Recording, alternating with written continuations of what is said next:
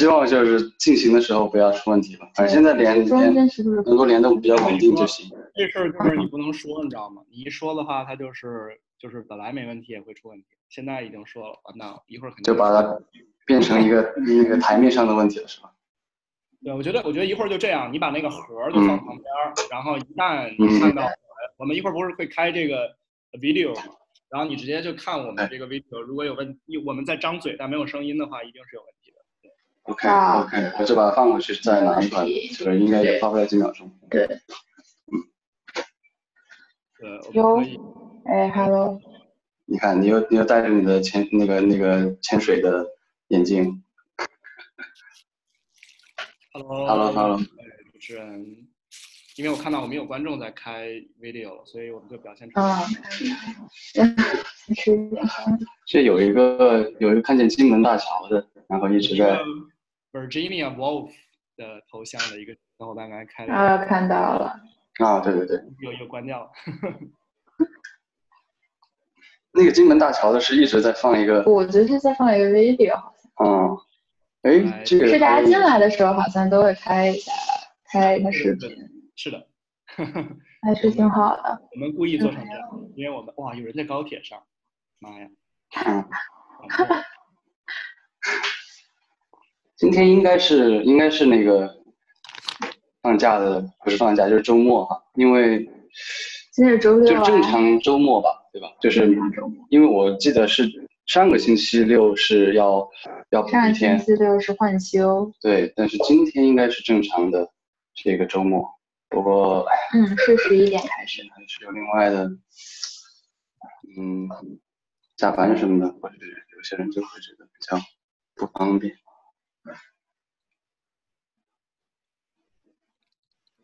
对我，因为因为我每天都会用 Zoom 开会嘛，所以说我对于 Zoom 的连接质量是比较放心的。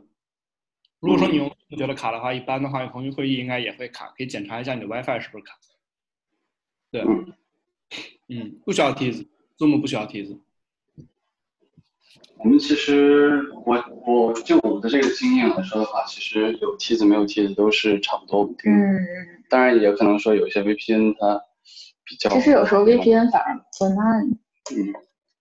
我本来那个 VPN 的连接质量就有问题的话，可能连上就还是一些问题。讲一讲自己一天的生活，越来越像个那个主播了，是吗？我们现在在在忙出来，对，我我今天才可上。我们两个现在是在 gap year，就是呃学上的上了一半，然后佩服哎，没有有说没有声音，又听不见声音了吗？呃，Stream，我们现在没有声音吗？有声音有声音就不要太惶恐。对对对，我觉得你们哦那 OK OK，你们是 co 你们是 co-host 吗？然后我觉得不如这样，你们，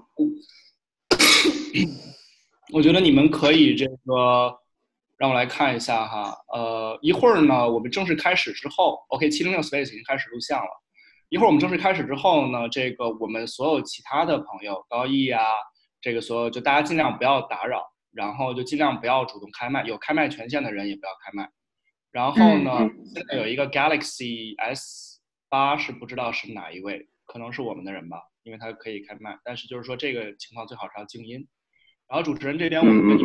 会主要通过微信，我们的只谈工作嗯，我们会在那个群里跟你们去进行沟通。然后呢如果最最那呃亚伦，你的手机是在录录音吗？还是说是在怎么样？对，我们对，一会儿我拿我的手机我们现在都准备好了。我们应该就是，对我们两个人都会录音，就是没关系，我电脑上也可以看微信。稳妥哦啊，就最好不要用到电脑，因为你们要有一个电脑专门的去走 Zoom 嘛，所以我们就尽量不要。嗯，然后对吧？一 OK。一会儿一会儿嘉宾加入之后呢，我们其实可以重新再介绍一下，这个就是我们的用电脑观看 Zoom，然后用耳机连接，然后用手机录音。对对对，等会儿还是在，就是我看现在是四百多人加入，呃，我们在那个十一点钟开始的时候，你还是先讲一下这些技术的问题吧，比方说新加入的如果听不见声音，嗯是应该左下角点一下什么的，就是对，好像是嗯嗯然后我们就正式开始。对。对对 OK，稳妥，没稳妥。问题。然后呀，行行行，看一下，哇，等会儿我们可能就把那个评论区稍微呃折叠一下。对，，我们就把评论区折叠了，然后到时候到时候那个呃你们会有那个什么文档吗？然后帮我们甄选一下什么？对对对，OK，然后就是一会儿可以看一下那个什么文档上的观众问题。我觉得我们之前定好的是四十五分钟一个休息是吗？还是说是怎么样？四十分钟，四十分嗯呃十分钟四十分钟，然后一个休息十分钟，休息十分钟，我们就回答观众 OK，的问题。反正你们自己看着点儿点儿，也没有那么严丝合缝。嘉宾聊嗨了，咱们就继续。然后那 OK OK，OK，好的，行，那我先闭会儿麦，我去其他会场溜达溜达，然后一会好儿点朋友会回来，好吧 OK OK，OK OK，？OK，哎，你那你接着刚才讲你一天的生活。讲一天的生活，我们就我和亚伦都是，嗯、平常在那个波士顿读书嘛，在研究生，只是说从去年的，呃，去年五月份是结束了这个研究生一年级，然后我们就是开始这个 gap year，嗯、做了各种各样的事儿，就是我是之前在其实在在后浪文学做过一段时间的这个呃营销编辑，就是大概的理解一下这个就是图书这个行业，然后包括他们和这个大众之间的距离吧，怎么样把一个好书介绍给大家。呃，当然这个这段时间也比较开心，就是反正每天你的工作有一个主要就是要了解自己的。哎喂，喂喂喂，你有没有声音了吗？哦，抱歉，有这是回音回音，现在哦，听见吗？那个邢健，我想问一下你，你你就是那个我们腾讯会议室的密码是能不能在群里面回一下工作人员？就是我们登录之后，我们发现没有密码，我们进不去。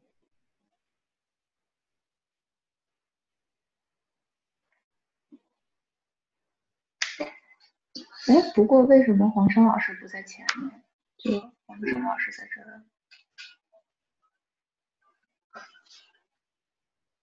不是太明白。了，我们还是说一下吧，就是那个，呃，我估计因为人数比较多的话，或许会因为这个技术的问题，就是不管是音频的这个这个设备的问题，还是说 WiFi 连接的问题，或者是自己的这个呃终端的这个 Zoom 的问题，或许会有一些这个参会者他们的收听有一些问题，但是我们就尽量不去停顿，我们就以这个嘉宾跟我们的互动为一个衡量的标准吧。就如果说黄晨老师和方克成老师听见我们的这个声音有问题，就会在那个我们在呃聊天的时候跟我们提出来。但是呃，我们就尽量不呃尽量不去，就是因为这个呃不停的弹窗，然后有人告诉我们说这个呃就听不见听不见，然后可能就打断的次数比较多，可能这个体验就不是太清楚。OK，这就做一个前提吧。嗯，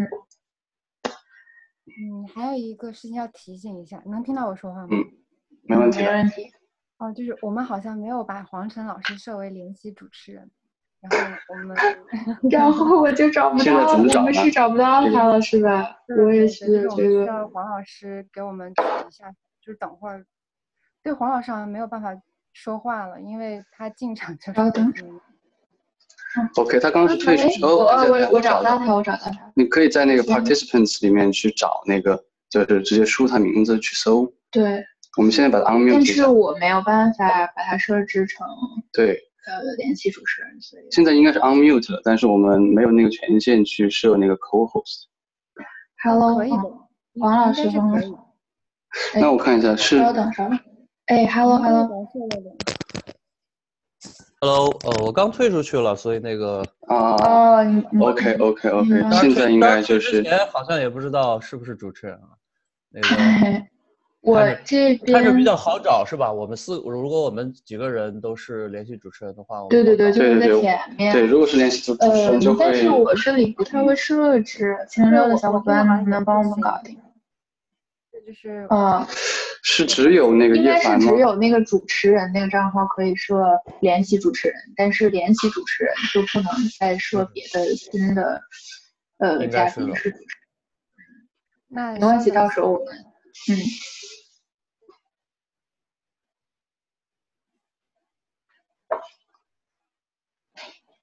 嗯，哎哎，方是啊老师也来了。哎，方老师，不知道你们现在听我这边会不会有噪声啊？我在旁边在装修，然后啊，对，还好还好，很清楚我自己都是能听听得得很清楚。啊，很清楚，嗯很清楚。对对，我就不知道到录音，我不知道，应该还行。其实用用自己的录就可以了，我不知道为就其实我我上次其实自己就用用自己的那个录制，然后呃呃效果也还可以了，不过可以多看一下，嗯，对，我们是为了确保，好像他们是想要分开声道是吧？就是不知道在 Zoom 自己的录是不是会录到其他嘉宾的声音。嗯，对，如果说是开外放的话，有可能会就是把其他嘉宾的声音也录进去。嗯，但是，但是我们应该都是戴着耳机的。对对对，如果戴着耳机应该就没有问题。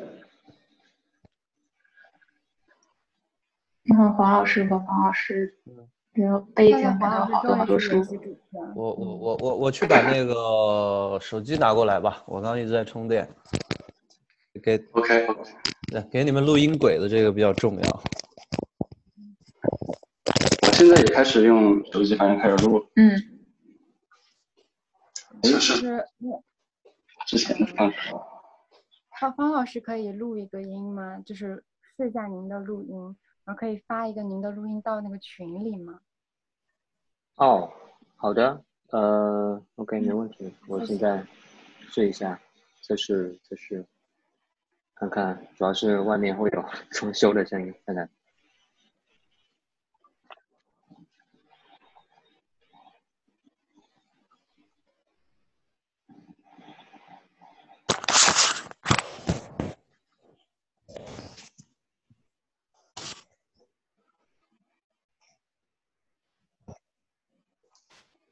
咱们现在是应该快要六百人了。那现在我觉得差不多，这个还差一分钟，我可以给大家介绍一些个点。就首先呢，我现在等等等，那个 Stray 你你有回音，你有回音。你的回音好像有一点重。哦，我是我有回音是吗？对，嗯，可能是你开了太太多个会场，好吗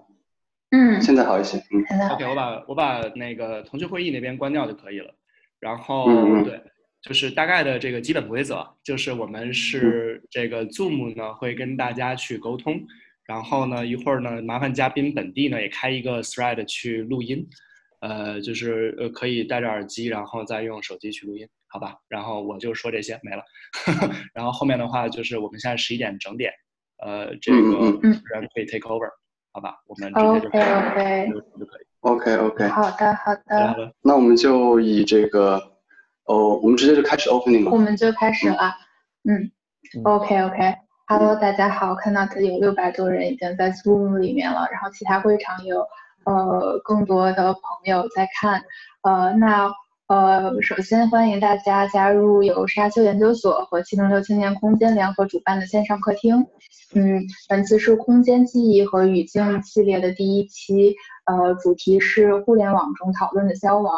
嗯，在这里我先花一点时间介绍主办方和嘉宾。呃，七零六青年空间是一个理想主义者的乌托邦，始于北京五道口一个可以打地铺的图书馆，无数热情且开放的青年人在这里聚集，住宿、讨论、探索生活的更多可能性。嗯，我就来稍微介绍一下沙丘研究所。沙丘研究所是一个年轻的线上组织，我们作为研究生在这里发布一些原创内容，从空间的角度认识世界。我们没有故意的降低阅读的门槛，也尽量保留一些思辨的成分，希望内容是有趣和友善的。对我们感兴趣的朋友就可以关注我们的微信公众号。然后我们这一次请到的嘉宾是方可成老师和黄晨老师。呃，方可成是香港中文大学新闻与传播学院的助理教授，也是宾大的博士。呃，他是政见 Sim Politics 和新闻实验室的发起人。呃，方可成老师如果有需要的话，可以随时切入，呃，补充一下自我介绍什么的，或者跟大家 say 个 hi。嗯好的，就是很高兴啊、来到这里啊、这个谢谢七零六和沙县研究所的邀请，待会儿我们再详细交流。OK OK，呃，另一位嘉宾是黄晨老师，呃，他是中国人民大学国际关系学院政治学系的助理教授，也是中国人民大学哥伦比亚大学联合培养的博士。他主要的研究兴趣方向是中国政治和知识社会学。呃，黄晨老师如果有任何补充的话，也可以现在那个开麦来说。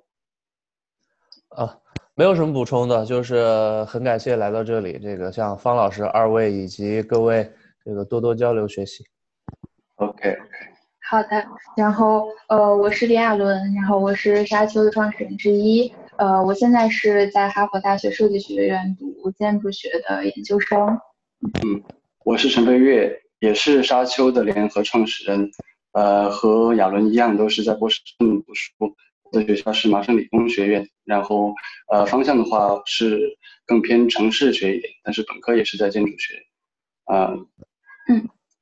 好然后我们这次活动就是选择了客厅这样的一个空间比喻，就是希望用一种友善轻松的方式来理性的探讨一些大家比较关注的问题，然后也希望通过呃嘉宾们不同的学科背景，可以激发更有意思的讨论。然后，呃，在十分钟简单的介绍一下，呃，这一期的主题之后，我们就开始四十分钟的讨论。然后中间休息十分钟的时候，呃，我们就回答一些观众朋友的问题，然后我们就再继续进行四十分钟的讨论。最后还有十分钟也会再回答一些观众的问题。嗯，然后呃，先简单的介绍一下这一期的主题。呃，之前沙丘在公众号上发了一篇文章，叫《中文呃互联网中讨论的消亡》，就是得到了很多关注。嗯，我们就是从个人作为用户体验的角度去出发，呃，讲了一些对于比较常用的平台，微信啊、豆瓣等等的一些思考。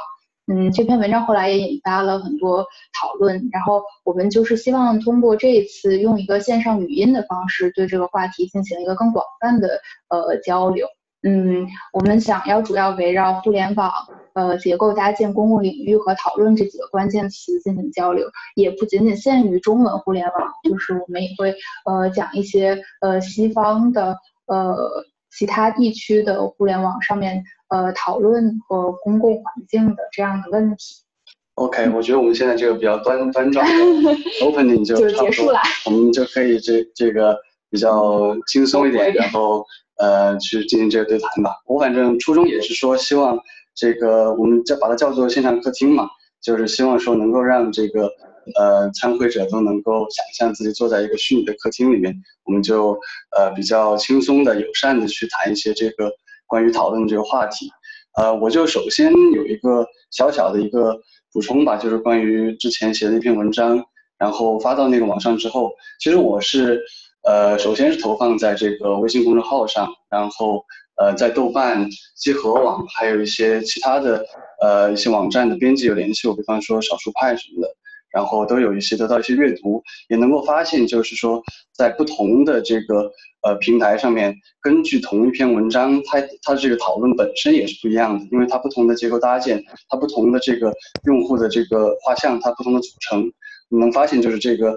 氛围和呃语气都是很不一样的。然后这一次的话，我觉得呃有一点我也想稍微把它点出来一下，就是我们这一次的讨论，它和我们之前的也有一些不同，就是说之前呢它还是文字为一个绝对的载体，但是我们这一次是线上的语音。其实这个是跟我们之前说的，就是和我们人最原始的本初这种交流方式是更还原的，就是因为我们本来就是呃最最初的讨论就是说话了，所以说我说说话也是一个很真实的、很真诚的一个方式。然后关于这个文字和呃这个语言的区别的话，我觉得有两个比较有意思的这种点，我我稍微分享一下，就是说第一种的话，他觉得说。呃，用文字来进行讨论，相比于用语音来说的话，其实更容易进行这种比较深层次的，也比较理性和中立客观的这么样的一种讨论。他的这个理由是说，因为在现场语音的时候，如果我们能够看见对方，能够看见真实的人的在场的话，其实会有很多的一些所谓的干扰项存在，比方说我们的年龄、我们的性别。我们的这个地域，比方说你说话有没有口音，它可能都会造成说，呃，我们这个讨论它是有一定不对等的成分在。但是我们做文字的话，它很多的这种其他的元素就已经去掉了，那我们就只管观点是什么，我说观点，你说观点，另外所有东西都不管。那么是否这种文字它就是一个更优秀的一个讨论载体？另外的话，就是另外一边的这种想法的话，其实就相反，就是觉得说，其实字更加离这个我们想要的理想的讨论更远了。因为如果说我们是真实的面对面的用文用用语言来交谈的话，其实你是能够不停的看见对方的反应的，就是这是一个呃好像更真实的状态。就是比方说，如果你说了一个非常非常刻薄的、非常尖刻的、非常伤人的话。你能够看见对方反应，就是别人的表情很难受。那你作为一个呃，就是可以去同理心的去处理这个人际关系的一个人的话，是会意识到哦，我可能说了一个话比较伤人，那可能呃我就不这样做。那么可能这个东西就能够不停的给你一个情绪和这个真实的反应，让你知道有些话就是呃可能不要去这么样去伤人。但如果说一直就是在网上好像把文字打出去，你看不见别人的反应，这个东西就。更加的去促进了一个过度的极端的这种情绪的发泄，所以说我觉得这个载体，这个媒介本身就是我们怎么样去进行的这个讨论，肯定是也是一个很很有趣的一个东西，对吧？就是呃，包括我之前那个发现方可成老师就是也有在那个网上发一些，就是 Matters，其实我是关注您的，然后就是你能看见，就是之前您有发一些这个视频，就是跟大家去比较。呃，就是亲切的、友善的去说一些你的这个观点，包括关于一些之前的事件。所以说，你不知道就就是关于这个讨论的方式，呃，你有没有什么样的一个想法可以分享给我们？嗯，我刚我觉得你刚才的总结都非常好，好了，就是呃，其实我想略微回应一下你说的两点了。第一点就是这个在文字的交流中，可能不会，我觉得简单总结就是不会带入太多的权力关系在里面。那但其实的话。呃，虽然说面对面啊，那我们这个可能牵涉到的权力关系更多，甚至牵涉到这个身高啊，什么这个你的你的语气啊，什么什么之类的。但是呢，其实在我想，其实，在文字交流中，其实也会有这样的权力关系的。因为就像这个，对，就像这个呃语言交流、口语交流中有口音一样，那其实，在文字上，但也有这个文字表达能力的这个强弱啊，这方面。对对对。还有你是否使用自己的母语啊，这方面其实也都是有牵涉到进去的。所以我个人来说的话，其实。呃呃，第二点呢，我其实想回应的就是你说的第二种这种理论。其实，在传播学里面有一个说法，就是其实，在人和人的交流当中，啊，只有可能百分之二三十的内容是通过文字，就是这个形式完成了。其实很多都是文这这种这种语言之外的语言之外的这样一种交流，包括你刚才说到的身体动作啊、神态啊什么这方面的。所以我个人是觉得这其实是一个更加 holistic 的、更加全全方位的这么一个交流方式了。这个里面还有一个，比如说我们举个例子啊，这个学期大家都在上网课，对吧？我也在上网课，我作为老师上网课，然后很多同学作为同学在上网课。那其实我之前看到一个研究说，其实上网课看上去哦，你就在家里坐着就行了，你不需要跑，不用跑到学校，跑到教室去，好像就是更轻松了。但实际上，大家往往发现上网课的效率会更低，然后你往往是更难 cover 到你在同样的时间里面，你更难去 cover 到你需要讲的那么多的内容。就往往老师感觉就是上网课好累，所以这样的感其实就是因为你不在同一个空间里面，你不能面对面的见到，所以很多信息在沟通中是丧丧失掉了，所以啊这样导致的一个结果其实就是说你需要去更努力的去补上这样的一个信息在里面，所以我确实觉得这个呃不同人的不同的这种交流方式确实会导致这种不同的这样一个一个交流效果。我们也很难一概的说哪种好哪种不好，但是我们就是要分析它中间到底是哪一种方式到底哪种好哪种不好。嗯，不知道黄晨老师上网课有没有这种体验？嗯，就是现在应该也都是网课。对我完全赞同刚刚这个方老师以及很多老师都在这个朋友圈这个说过的这个体验，就是我们更喜欢面对面的交流。嗯，而这个上网课的话呢，我们有。有一些学者朋友圈都说，啊，好像是自言自语啊，自己什么时候掉了线啊，或者是呃哪个学生有没有在线，其实是在旁边打手游呢啊，他都不知道。嗯啊，对，对，其实这个因为这个传播学我肯定是外行了，但是在我们的这个就是政治学和哲学里面啊，大家可能都听说过这个哈贝马斯讲这个啊，人的理性是需要通过交往行动啊来构建的。嗯，这个其实从亚里士多德、孔子时代，大家就有这么一个命题了，就是人如果没有社会生活、政治生活、公共生活的话呢，不成其为一个完整的人。这个原来呃我。对这句话只是书本上的理解，但是自从上了网课之后啊，这个这个 感觉啊啊，确实是我们对很多东西的学习，而且是越艰深晦涩的专业知识，可能越面对面的时候讲啊，才会觉得越轻松。不仅不仅我给别人讲轻松，我学习别人的东西，我也会面对面的时候，因为有什么问题我会马上来提问。嗯，其实我觉得就是从单纯的从。看表情上面也能够看得出来，就是我的学生到底听懂了没有啊？对对。或者是，然后我是学建筑的嘛，建筑做做网课就更加难以，呃，难以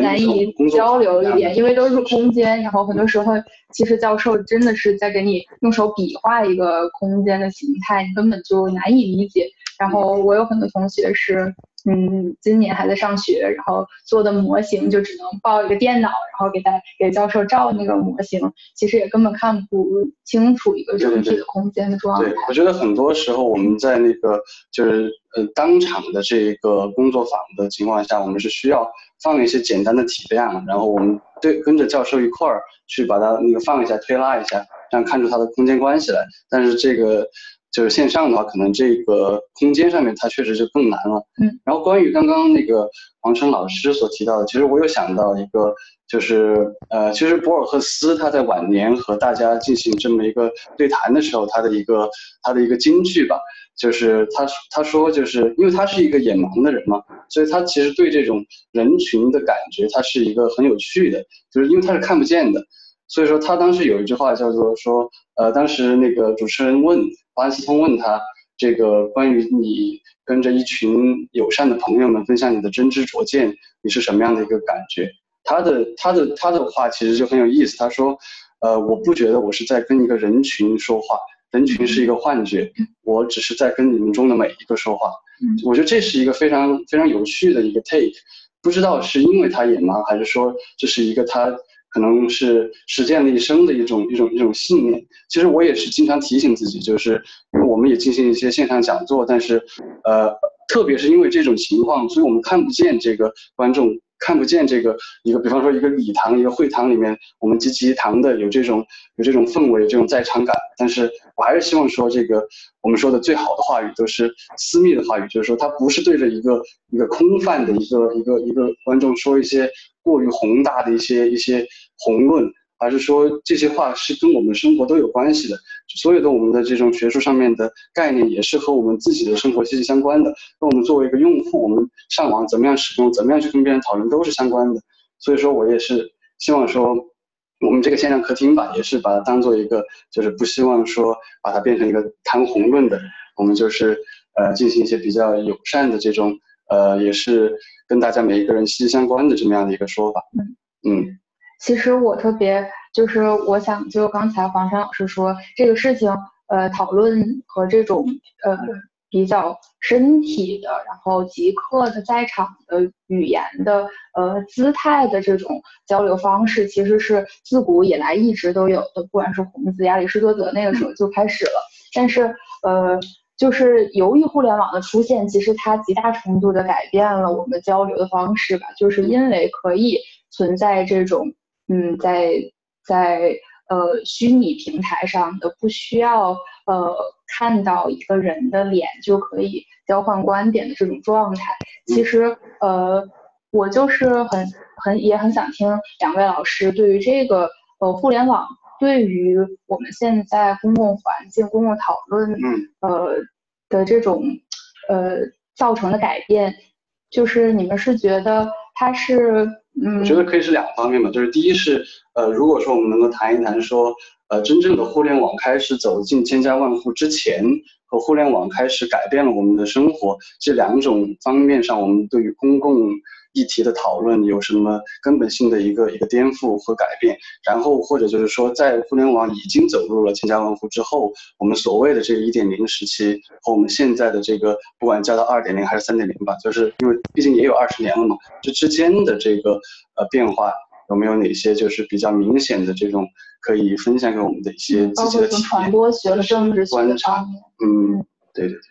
方克成老师在这方面有没有一些就是嗯？对，我我这是一个挺大的一个问题呀。对，这是一个挺大的问题。我们只能说，嗯，就是抛砖引玉的讲讲讲，从一些小的点开始讲。其实我首先想说，这个黄山老师刚才说的这个哈贝马斯公共领域了，这个实际上也是其实是传播学里面也非常重要的这个非常核心的这样一个一个一个一个东西一个概念在这里。所以呢，其实，在讲公共领域的时候，我们其实就会讲到说，那最早的时候，您您说到有咖啡馆，对吧？其实我们也觉得最早的这些报纸啊，其实也形成了公共领域。那公共领域它其实有几个这个自己的一个要求啊。那我这其实可以可以跟大家去去数一下它的它的一些一些这种啊要求，怎么样才能形成一个好的公共领域？那第一个呢，就是你的这个 access，就是说你所所有人都都能够去这个享用它，去能够去使用它，对，你就不能不能有人被排除出去了，对吧？那第二个呢，就是说你需要是一个高度自自主的，也就是说参与中间的人他是不会受到其他这种压迫在里面的，你不会被强迫说什么话不说什么话，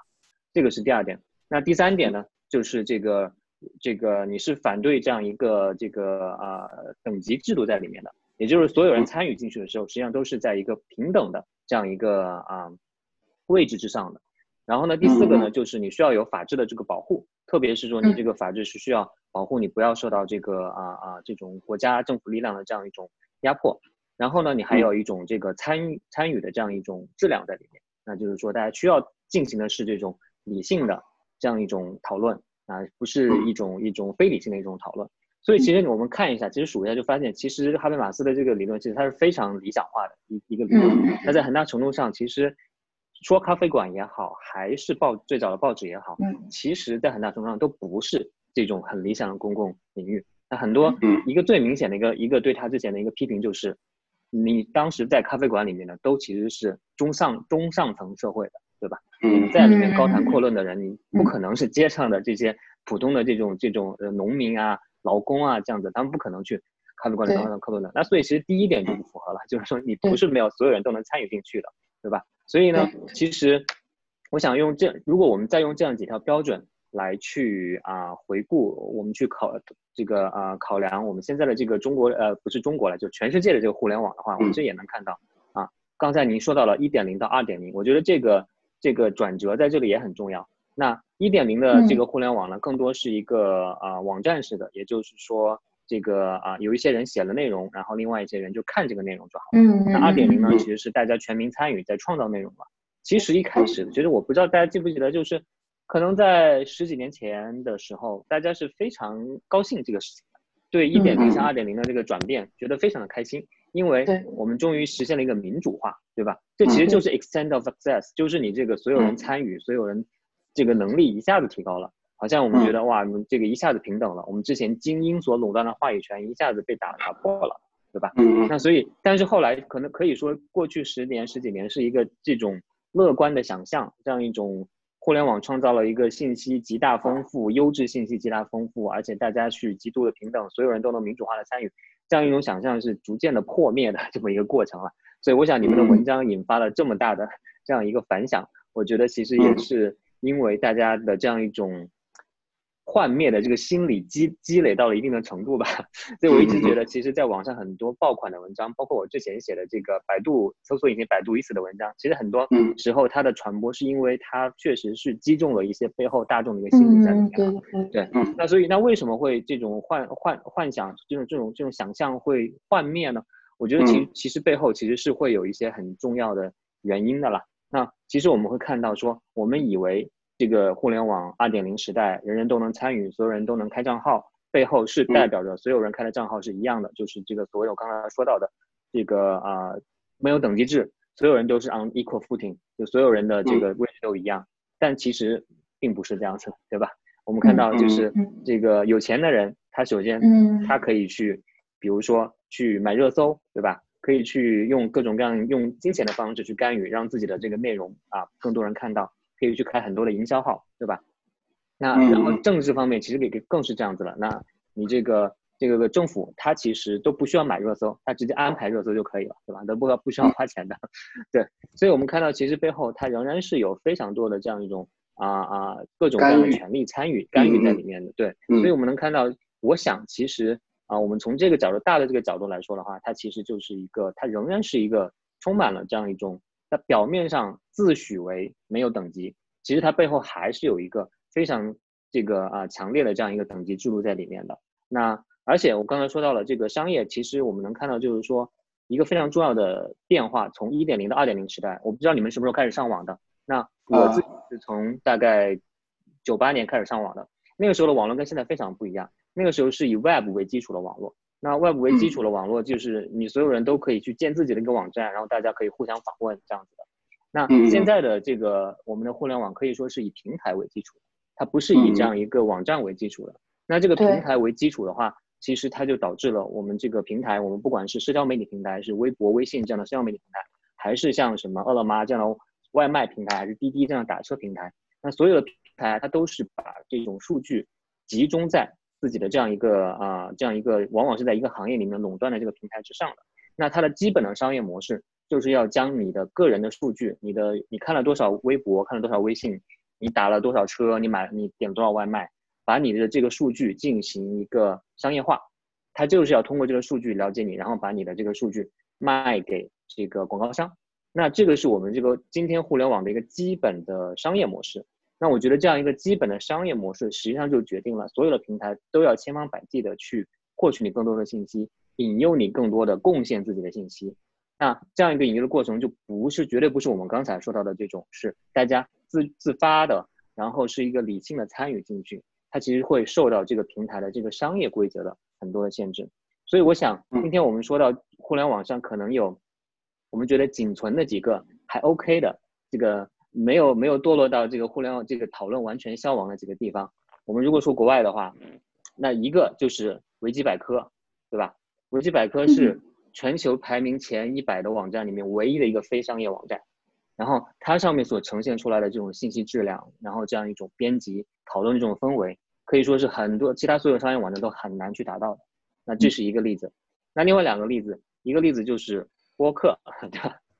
那我们这个节目也会做成一个播客。那实际上播客是现在仍然是一个非去平台化的。那你其实是完全，大家不会说我都用某一个平台，大家用很多各种各样的泛用型客户端来收听这个播客。那你在听播客的这个过程中，你是冲着一个啊播客的名字、节目的名字去去去听的，那就好像是说你是冲着某一份报纸的名字去买的一样的。你不是打开某一个平台，在这个平台由平台来给你推算法，给你算各种各样的这种这种节目，所以它是一个去平台化的。那在第三个例子就是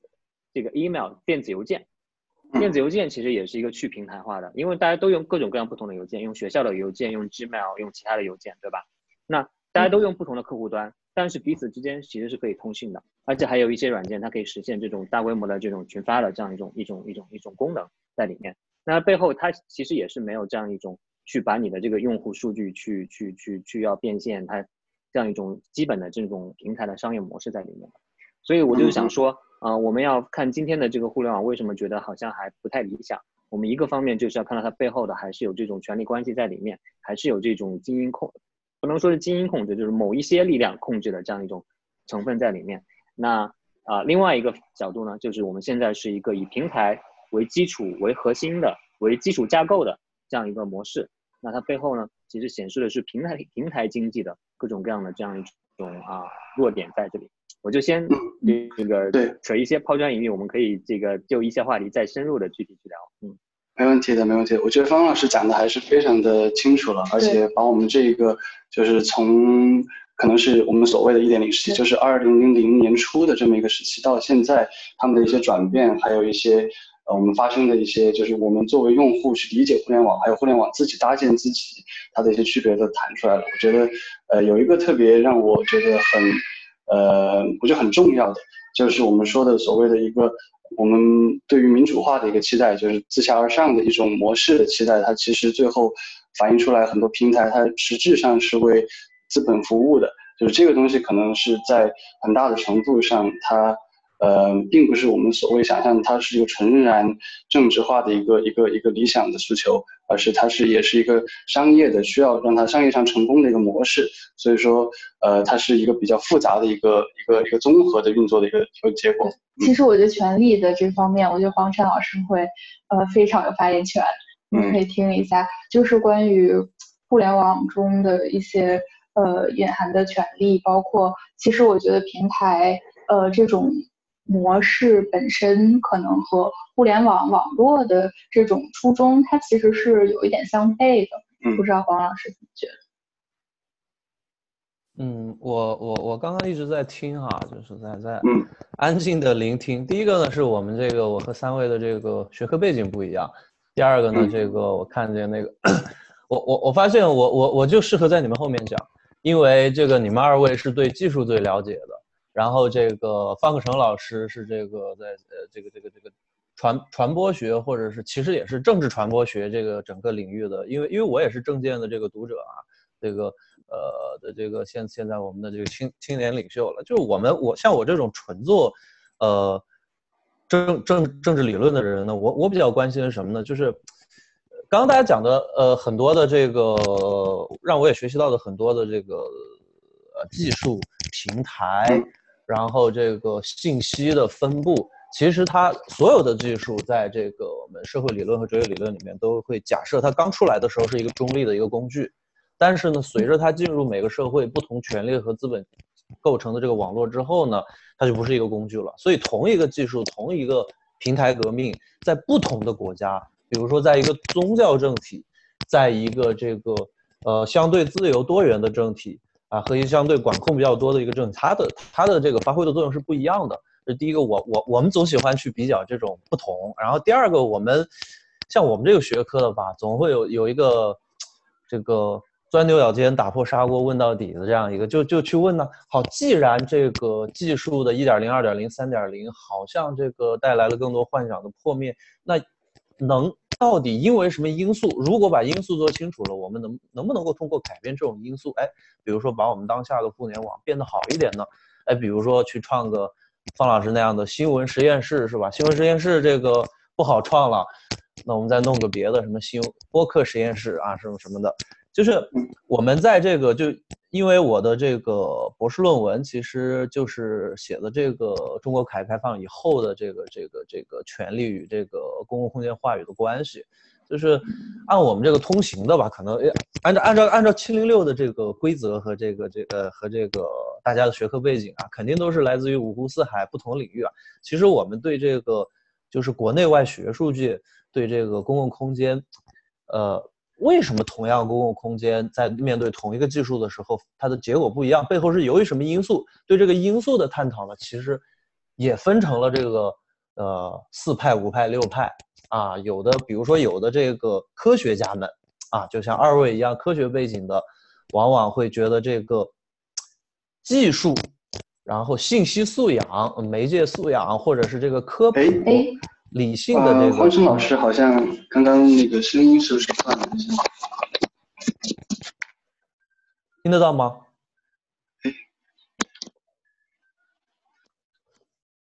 现在现现在你们听得到吗？没有问题。哦，我看大家说听得到。嗯，没问题啊，其实我们两个。当然 我我谢谢谢谢谢谢。好嘞，好嘞，好嘞！你看，这就这就是我们这个互动的这个这个效率所在啊！大家马上就反应得到啊，听得到。嗯嗯。就是，比如说我们很多的科学家和这个信息，尤其是信息科学家会讲啊，随着这个这个科学和这个媒介素养、使用技术的这个普及，比如说人类理性和科普的发展呢，它是会带来进步的。也就是说。如果一个社会的这个科普的这个深度和这个信息技术信息鸿沟填补的进度如果要好一些的话，那么那个地方的这个公共讨论就会就会就会奔放一些啊，多元一些。如果一个社会还是指比如说信息掌握在少数人手里啊，技术没有科普到我们年轻人这里啊啊，他没有七零六没有 Zoom 这种东西或者不让用什么的，他的讨论就会这个要薄弱或者是封闭一些。这是第一个假设。第二个假设呢，可能。好多人这个是经济学背景或者是关心经济学的吧？我们另外有一批学者呢，会告诉大家，哎，这个经济发展或者说经济基础，就是大家手里有没有钱，你能不能买得起电脑，交不交得起网费，或者你买得起电脑，交得起网费了，我们办讲座的人有没有钱在宇宙中心五道清家园租一个房子，然后把它挂个牌子叫做七零六，是吧？如果没有的话呢，这个实际上我们也只能去看大门户的这样一个东西，是吧？就是说经济的发展和经济的平均分配。也有可能能提升讨论的平等性和讨论的水平啊，这可能是这个第二派观点，不知道大家觉得哪派对哈？第三派观点呢？对我我这个每派观点实际上就是抛砖引玉了啊，因为刚好每派观点可能大家都可以看到自己感兴趣的这个领域。这个第三派观点就觉得好啊，那我们现在经济全球化了，对不对？你看这个北半球的大部分国家从东到西，包括我们中国是吧？大家经济反正跟传统。跟古代或者说跟哈贝马斯讲的那个十八十九世纪暴人啊、贵族沙龙啊那些东西比呢，我们肯定都更富了，是吧？平等程度肯定也更，虽然还有贫富分化，但是相对来说都高了，至少大家都能吃得起饭，这个说说得了话，上得了网了，大部分。尤其是现在这个智能手机在农村普及，大家都可以甚至拍拍快手啊什么的，是吧？这个五花八门，各种各种各种各种奇怪操作都可以做上来，是吧？就是，但是为什么我们看到还是不同国家的这个？呃，包括启蒙的水平和这个公共讨论的这个形态，还是同样一个 GDP 的国家，还是会很有区别的。你比如说中国和这个很很这个这个这个，呃，一些这个中等发达国家的 GDP 实际上是一样的，但是公共空间的形形态完全不一样。那么又会有第三派，比如说是做人文研究的学者会讲，是不是不同国家的传统文化会影响着我们在公共空间中间的表现？哎。你比方说，我们是这个儒家文化圈，比如说我们儒家文化圈，我们表现的时候，比如说第一，我们有可能会更尊重权威，当然反过来讲啊，缺陷就是可能更迷信权威。比如说这个方老师说了什么，我的肯定对哈。但是如果有一天这个方老师的导师来了，他说了一个跟方老师不一样的观点，我们很多人会说，哎，我们先听方老师导师的吧，而不是去看这个这个这个。但但我们在学校里面就经常这样，是吧？这个哪个资深的人或者或者领导来说，先听他说的吧。这也许这个这个这个这个资深的权威他不是做这个领域的，是吧？其实我们应该这个先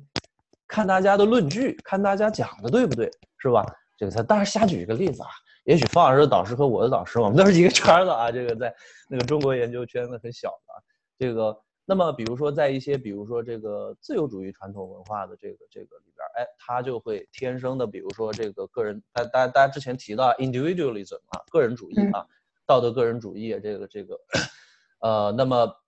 他的这个讨论的习惯，比如说我们我我们在国外大学，这个大家都有这样的经历是吧？中国人都都跟咱们这一样似的，拿拿个电脑在在在在在在坐坐着，然后记得很认真，做题的时候那那智商可高了，然后这个。呃，老师们一一问问题，这个我我大大部分都低着头，然后什么拉美人呐，是吧？就就就就就就全来了啊！这个这个，我们中国人经常心里还想，我是不是这个英语不好啊？不好意思提问啊？这个这个结结果一看，人家就各种莫名其妙的这个带着中国的英语，是吧？说的比我们还流利，哎，但是讨论就这样推进下去了，他不知道的问题，甚至是老师没有讲到的问题，就就就这样越来越难。那我们就一直在那听。我我我我也很害羞啊，是吧？这这是当了老师之后，这个脸皮越来越厚了，是吧？就这个这个文化传统会不会影响？所以或者说它的影响到底有多大？它和经济这个是什么关系的？这三派观点，大家想想，都是可以在公生生活中找到这个例子的啊。那么对最后一个最后一个，我认为呢，这个我比较重要的这个这个这个的，我我。我比较赞同的一个，也就是大家平时在讨论的时候，可能天天能接触到，但是容易忽略的，就是一个圈子，就是说，嗯，不管是经济发展、科学平等启蒙，还是文化的传统，它都得通过某种媒介和中介机制来影响我们此时此地或者彼时彼地某个讨论的质量和形态啊，或者换句话说。同样一个 GDP，同样是现在中国的儒呃这个现在这个儒家加社会主义文化传统，然后同样的这个对我们同样学历，甚至是同样三观的人，我们在不同场合，比如说酒桌上，和在七零六，说话和讨论的方式和深度是完全不一样的。那么同样是酒桌，假设是咱们四个人啊，这个这个加上加上加上加上汪老师啊，我们我们我们我我我我们去去去去酒吧喝一杯，或者是我们跟我们的父母，或者是我们跟我们的领导，或者是我们跟我们不认识的还不知不知道他这个这个对我们是善是恶的陌生人在一起，同样喝酒，讨论的东西，我们是不是开始就会设计我们讨论的深度和多元化程度，包括赞同你还是假装赞同你的这个方式都是不一样。嗯，那么这个东西呢，在我所研究的这个这个这个领域了，当然就安利一下了，就 sociology of knowledge 知识社会学。这个领域里面呢，实际上，呃，大家刚刚很多的这个，我看旁边留言提到的马克思啊、福柯啊，包括哈贝马斯啊，都是知识社会学的这个这个这个开创者啊，这个。我们把它称之为不同的场域，field，在中文里边，我们就其实就是把它称之为不同的圈子，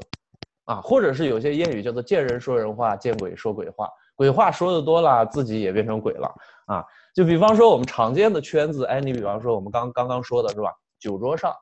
还有在官方领域你做报告的时候，朋友自己说的，还有微信圈这种朋友不像朋友，公共不像公共的这种半公共场域，哎，我们说的话。实际上和讨论思维的深度是完全不一样，所以我认为这个，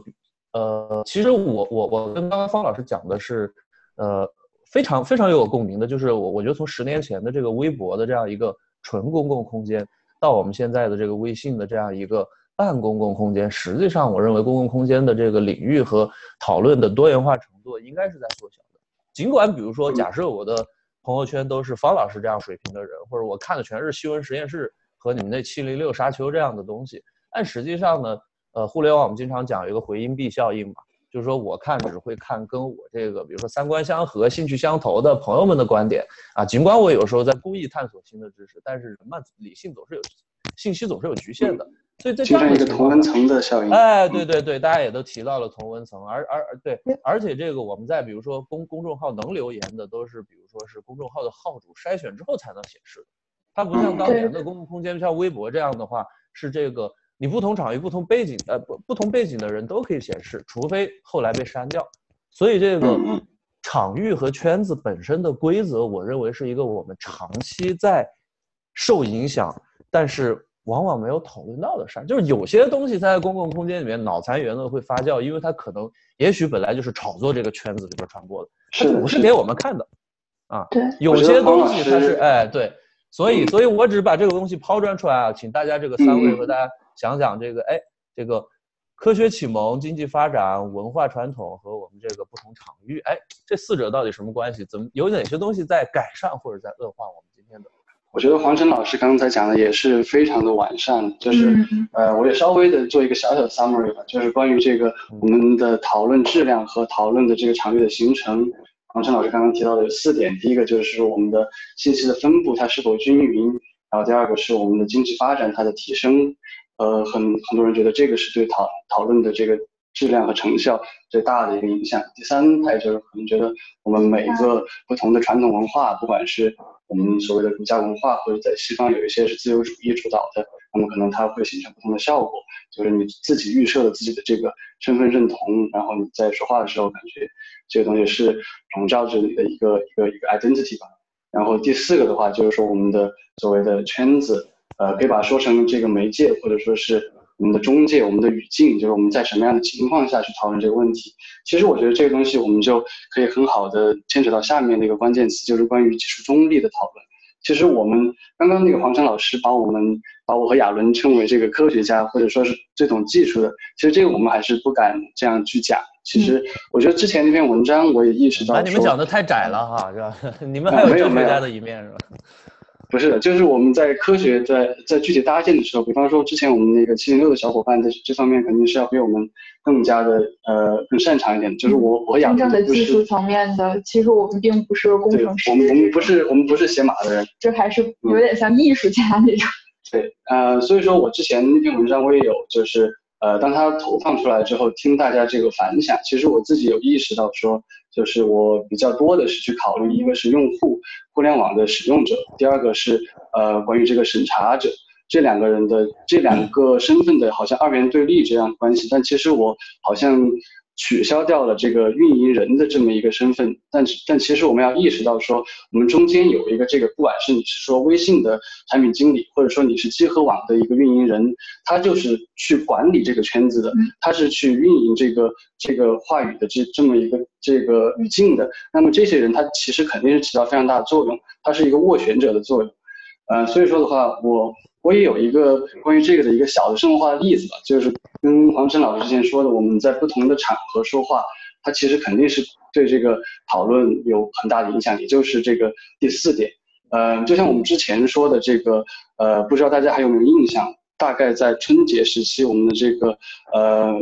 故宫开进了大奔这个事件，其实我当时就觉得非常有趣。就是如果说我们是在一个酒桌上面，你如果你的哪个亲戚告诉你说，你知道吗？故宫在周六或者是一一个星期的某一天，有一些人可以把车开进去。我觉得说实话，很多人不会特别的惊讶，就是他会啊，OK OK，这个东西可以想象，可以想象。但如果说这个东西是真正的变成了一个公共的事件，就是你不是在一个私人的场合，不是在和你的朋友和你的亲戚聊这件事情。这个事情说开了，变成了一个公共议题，我们就要好好说一说，到底能不能把一个大奔开进故宫里？这就是我们所说的这个原子化和一个公共领域的区别，就是什么话它是能够确保每一个人、每一个每一个个体都能够听见，而不是我们被打散了，变成了一个公开的秘密，就是每个人都知道哦，这件事情可能他是能这样做，我也能够想象有些人能够做到，但是我也没有什么东西，我也没什么可做的。但如果这个事情是像那个黄老师之前说的，就是不同的圈子，这是个更大的圈子，这是一个我们必须 openly discuss it。那这个东西就是很不一样。所以说，我觉得，呃，包括我之前写那篇文章，其实也是有有关于这个接触中立的思考。就是比方说，我们有人会去讲说，呃，那这个社交媒体，比方说我们会去抱怨啊，它这个地方的讨论质量很低。但是有人会去维护他，说，OK，这个东西，呃，不是这个搭建者能够决定的，就是每一个用户他自己，你你不能管人家说什么。但其实我们要意识到，说技术中立它是一个很这个这个议题本来也是很复杂的，就是我们不能单纯的说我是一个先码的人，OK，我对这个事情没有责任，就是我我就不管这个事情。但其实我们是能够很清楚的看到你在不同的这个社交媒体的平台上面，它它的这个搭建，比方说你的。那你是可以看见别人点赞的吗？这个东西这一个话题是可以同时，呃，你给他点赞或者是踩他一下吗？这个东西你你自己的发言，别人是会被提醒的吗？就是所有的这些结构上面搭建，它都是不不断的去引导你去发某些言，或者说是不能说某些话，它是鼓励了某一些东西，劝阻了某些东西。所以说搭建的本身，这个圈子本身，这个媒介和技术本身。也就是对于这一个信息，它是有一个施加的效应的作用的。所以说，关于这个技术中立这一点，我其实也非常的想听一下，呃，两位老师的这个意见。对，嗯。呃，不知道方克成老师有没有什么？先先抛砖引玉一下哈。对，你说的这个确实也是，我想其实是大家也关心的核心点了，那就是我觉得可能有两种倾向了，一种倾向呢，可能就走向了技术决定论的倾向，就是说技术它可能决定了一切。那技术决定论倾向其实是比较符合我们可能说现在这一代或者说几代中国人的这样一种思维的，对，因为我们其实可能从课本上学到的一些东西啊，很多方面都给我们透露出来这种哦，因为技术的发展，所以导致了人类的进步这样子的。那举一个简单的例子，就是说有一本书啊，很多人都看过，叫做《娱乐至死》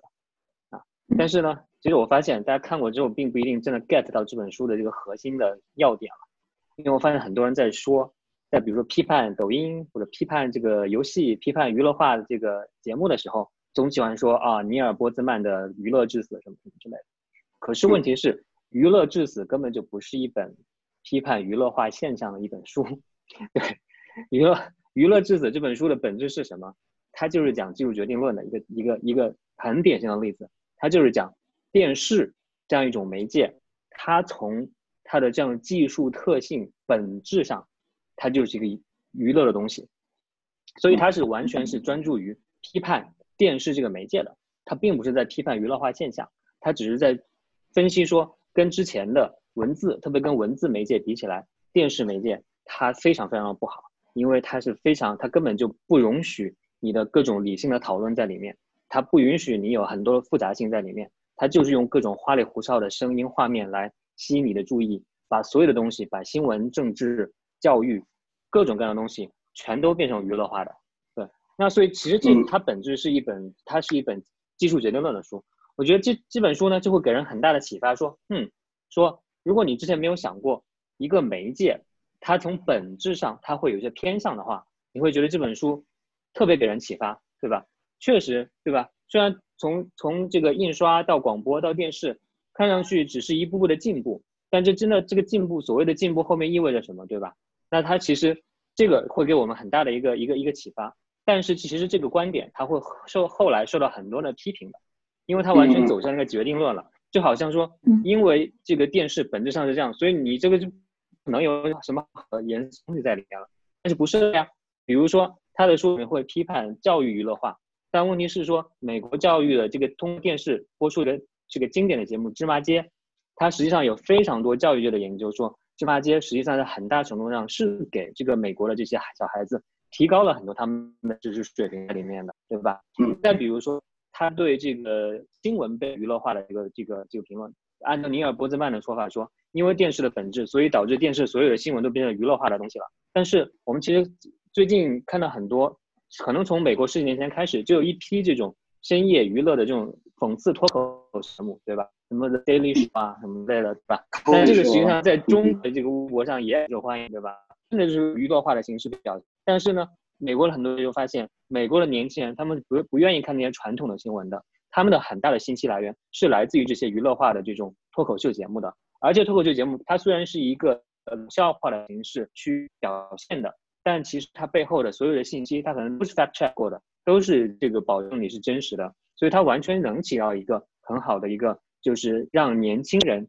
了解时事的这么个作用。所以这些例子其实都说明说。尼尔波兹曼的这样一种技术决定论这个观点，它背后实际上是很多动的。你可以举出很多的反例来去反驳它。所以我觉得可能，那我觉得对我来说，可能更多是处在一个更中间的观点，既既不既不认为这个技术都是无辜的，都是中立的，就没有它的本性的，也不会认为技术的本性就能决定一切，对吧？所以我觉得这两者都是都是这样的极端。那就在中间是什么意思呢？中间就是说。我们承认这个技术本身它是有自己的特性在里面的。你不管是电视也好，还是互联网也好，那互联网是一点零和二点零，它其实它的本质都是不太一样的。你一个就是刚才飞跃说到的，你这个网站上的点赞，你能不能踩它？你只能赞还是也能踩它？这些具体的设置，它背后肯定都是有自己的这样一个偏向性在里面的。但是它最后导致什么结果呢？它需要跟外界发生互动才可以，它需要跟政治、经济。需要跟当时的这样一个互联网的这样一个整体的这样一个氛围，乃至需要跟整体这个使用素质，还要跟整个这个社区的这样一个一些一些 guideline 是有关系的互动之后，才能产生它的一个结果。所以呢，我觉得这个其实是是对于你回应你刚才说的这样一个技术决定，这个技术中立也好，技术决定论也好，比起这些更极端的观点来说，是一个更 nuanced 的，更更更理解它背后的这样一个。复杂性的这样的视角啊，在里面是的，是的。我觉得，其实我觉得很重要的一点就是说，呃，可能我们一方面要意识到这些平台是人为设计的，是有人呃这样去设计它的，在这种呃理解之下，我们在上面的一些行为和活动，我们也更有意识的关注，就是。我我个人是觉得技术肯定不完全是中立的，但并不是说它的呃技术或者说这个平台搭建的一个呃方式和方法，它就一定会决定这上面内容的质量。我也是稍稍微的小小的 summary，呃，之前老师所讲的，就是提到《人格致死》这本书是非常相关、非常。合适的，然后这这也让我会想到，就是我们之前也提到过一点的这个麦克卢汉的他的一个理论，他在六十年代的时候，对，没错，这个提出这个实际上就是完全是基于麦克卢汉的理论发展起来的了。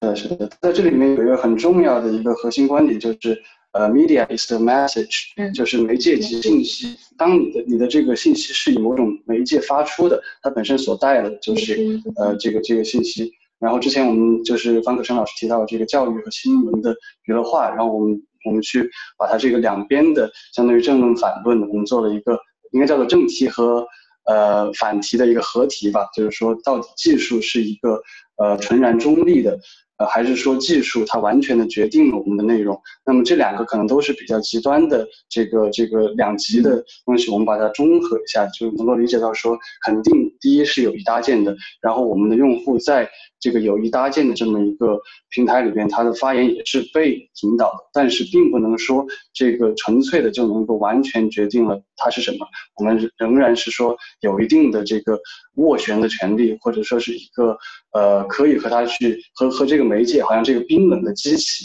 去协商，我们仍然能把一些话说出来。对，然后我还想关于这个补充一个例子哈，就不好意思，嗯因为我刚才一个例子忘记说了，其实就更正好是你说的这个所谓的去斡旋。其实有时候不光你这个斡旋，好像感觉说我们是处于一个弱者的地位，我们好像只能别人定好了一个框架，我们来微调一下。其实我觉得技术决定论它背后有一个危险地方，就在于它会去否定你自己的能力，它会否定你自己能力同时，也把你的责任摘出去了。我注意到刚才评论区里面很多人说到这个同文层，这个呃信息回应式，对吧？其实刚才主持人也提到了这些，这个现象很重要。但我之前写过一篇文章，就是我去 summarize 之前所有的对于这个同文层呃这个这个回音式现象的这样一个学术研究。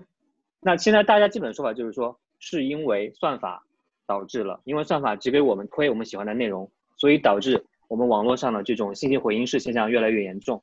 但实际上，根据非常非常多的这个学者的这个研究，他们基本没有发现这一点，并没有在算法推荐和这个信息回应式形成之间形成一个非常 solid、非常这个好的这样一个因果关系在里面。为什么呢？因为所有的算法平台都不是仅仅只有算法一个东西在起作用的。大家会发现，比如说在 Facebook 上面，它当然有算法干预；在微博上面当然有，但是呢，更重要的可能是你关注了什么人，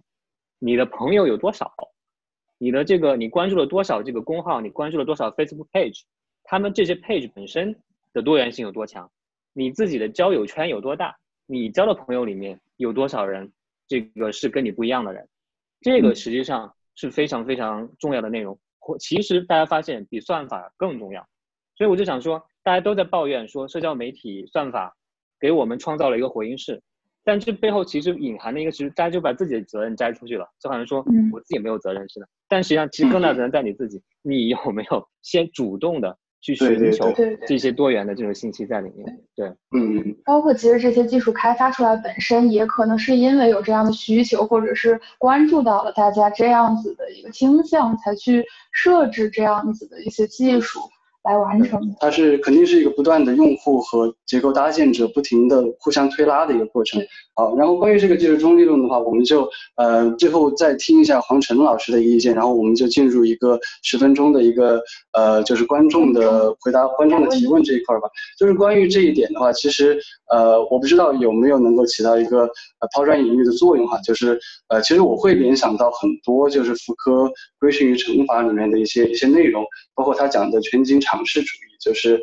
呃在我们这个十八十九世纪它的一个过渡的时候，从一个对肉体的一个极端的君主权力的一个全然的施展，变到一个更加温和但是更加深刻的精神奴役的这么一种规训。呃，包括他说的这个监狱，好像是现代社会的一个呃最呃好像模板式的一个空间原型。然后之前的我们这种比较宏大的一个一个极端的权力施展，变到了一个更像是毛细血管，它的微观权力可以渗透到我们的生活中的每每一个方面。互联网好像是更多的助长了这一些，就是关于这个权力呃关于技术的这个搭建，我们之前说到的圈子和我们所谓的这个。不知道这个会不会是政治学里面黄晨老师更熟悉的内容，就是呃，权力它施展自身的一种一种一种方式，或者是去规训人的一个一个能力，或者说是黄晨老师那个关于之前的嗯、呃、有任何想补充，我觉得都是没有问题的。然后这一块之后我们结束就呃有个十分钟的呃讨论。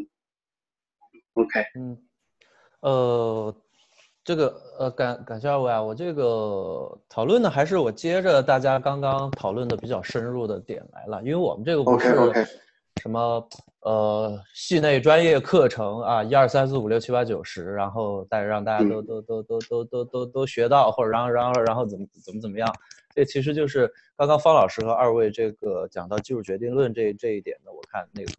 大家也很感兴趣，带然后三位讨论的也很深。就是，呃，我肯定是赞同方老师刚刚说的，就是，就技术不可能是完全无辜的，也不可能是完全决定的，是吧？我们都是一，往往任何一个稍微呃客观全面一点的社会科学研究者，因为社会科学里面都是没有绝对的事情的，都会持一个相对中道的一个立场。我也是这个立场。不过我觉得接下来我们可以追问的是，也很多我我我听到大家在言谈之间和这个聊天室里面很多人在提到的类似的词，就是如果技术决定论是错的，那么谁是背后的那个决定者？你比如说刚刚这个我们绝大部分人讲的都是什么？技术资本主义、互联网资本主义、平台资本主义、监管资本主义，对吧？呃，这这这个，然后大家提到的这个这个，刚刚这个陈飞提到的这个福柯，其实就是提出了另外一一一个可能，就是最关键的还不是资本，而是权力。因为福柯讲规训与惩罚的这个终极来源和最想把这些事情管起来的是国家权力本身。那么。呃，按我的观点呢，其实应该在逻辑上来说，只有三种可能，就是就是就是控制技术的人，哎，就呃，有人说是我们自己啊，就是就这个我们自己，其实你也会通过这不同的手段，比如说你自己是通过资本来掌控你你你改变你想要改变的信息，还是你自己通过当官儿，那你就是通过权力，对吧？就是我们所有不管人是谁，手段永远只有三种，第一种呢就叫做这个这个。Coercive 强制的其实就是权力经常使用的方式，就是我通过我的权威和我的这个这个命令手段，让你删你就删啊，包括从微博到微信的这个改变，哦，从微信到现在的微信的这个改变，主要的推动力绝对不是腾讯啊，也不是资本，而是权力啊，这个大家仔细想想都懂的了。那第二种方式呢，我们称之为这个。Exchange 或者是 remunerative 就是就是利益性的，就是就是就是就是我给你一点好处，你你你你就来，就比如我给你发五毛钱呐，或者是我我我我我给你一个一个一个官当啊，或者是这个我我我我我让你可以可以可以收门票，然后这个是吧？然后我我我你你来了就就就肯定得说我的好话，是吧？就所有这些啊，资本的主要逻辑是靠这个。对，其实就是所谓的这个这个这个把别人的，呃，用用权力用资本。最后一种呢，我们把它叫做 normative，就是规范性或者说服性，那就是实际上像这个啊，像我们这样的人了，是吧？就通过你认同我讲的道理，我的规范论证啊，这种呢就往往是知识精英，就是前面政治精英，就是就是你可以换很多熟悉的词了，都可以概括这三种现象：政治精英、经济精英、知识精英。这是三种不同的这个让人家相信你信息，或者是呃我说服别人的这样一个方式。那么我认为在中国呢，这个其实为什么技术在不同的国家它的命运是不一样的？我觉得最重要的就是在不同的国家，这三种权利就这也不就这三种操控方式和三种力量的这个大小不一样。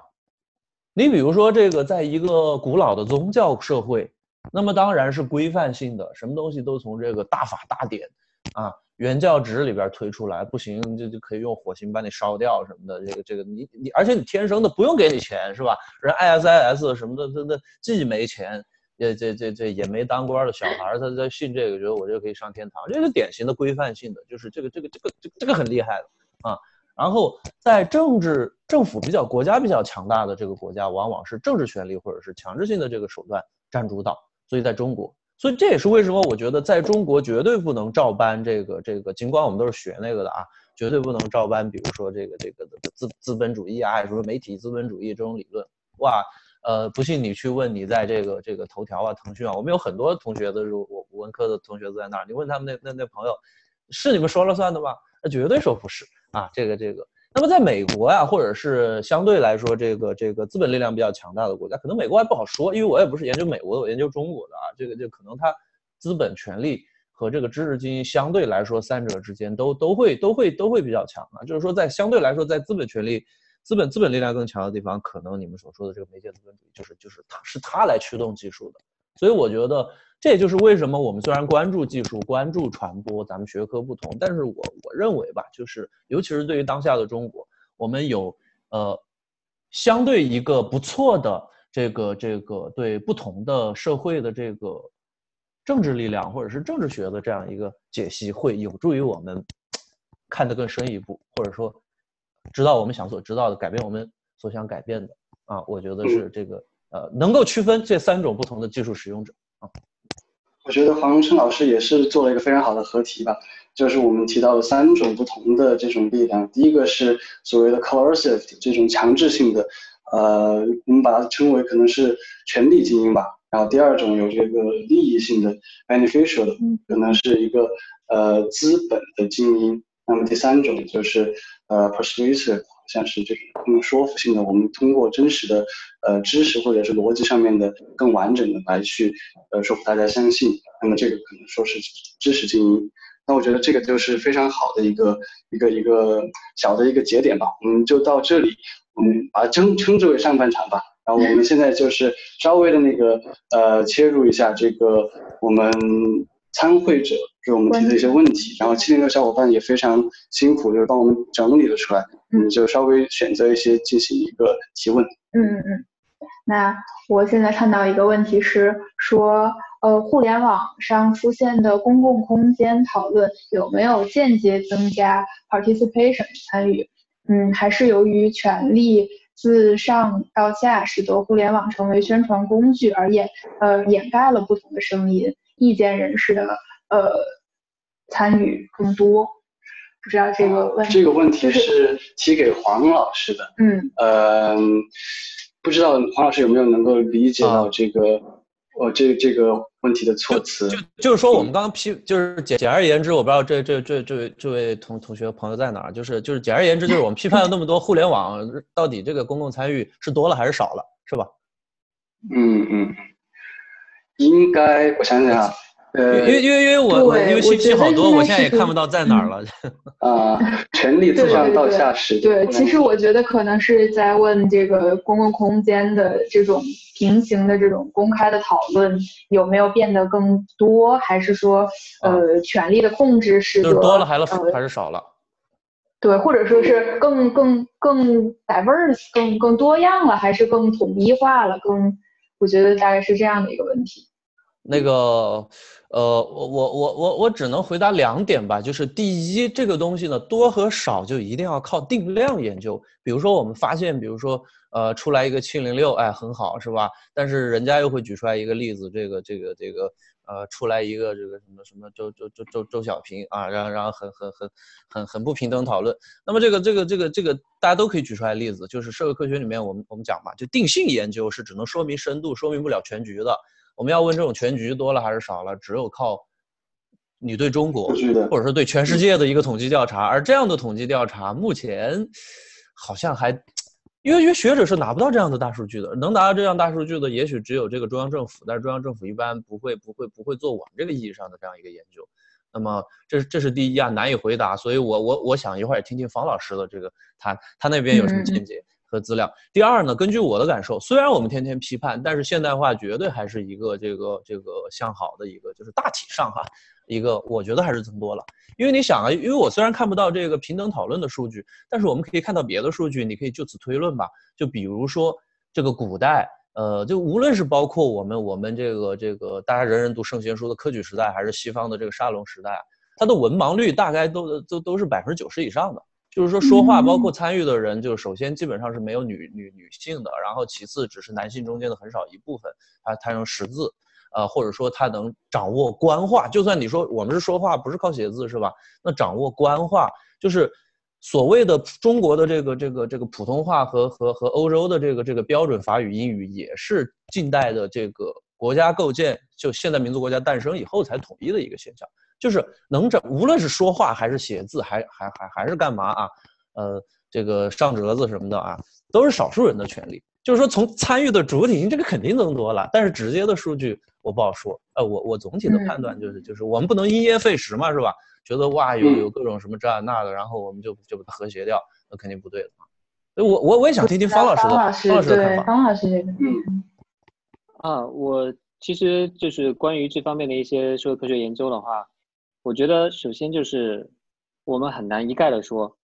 互联网是否促进了政策参与，因为这是个特别大的。因为我们说互联网，现在互联网是一切了，对吧？你到底说的是哪种互联网？你到底说的是哪个平台？哪一种平台？然后你政策参与，你到底说的是 in general 的所有的政策参与，还是说在某一次具体的集体行动当中的参与，这可能结果都是不一样的。那在有一些事情当中，可能确实促进了参与，对吧？你比如说很多十几年前的这个厦门的这个 PX 事件，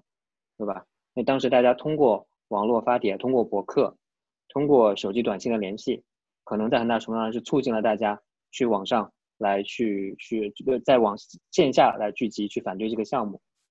但是在另外一些情况下，你可能又能找到相反的这样一些一些证据，说明这个它背后可能是形成那种替代性的满足，让大家觉得在网上这个这个是用解压阀的效应啊，你在网上这个骂几句，然后就不不会再有去线下参与的这种这种这种动力了。所以我想它本身它里面关系应该是挺复杂的，需要具体到某一个具体的事件一种以及某一种具体的这种这种一个一个平台中间，嗯去去去研究才行。是的，是的。其实说一个比较具体的事件，这里有一个问题，呃，就是两位老师怎么看待运用举报这种所谓公权力的方式排除意见的呃方式，是不是也是一种消亡的表现？就是最近还是有很多这种，包括昨天晚上陈飞跃还在跟我说，现在淘宝上可以买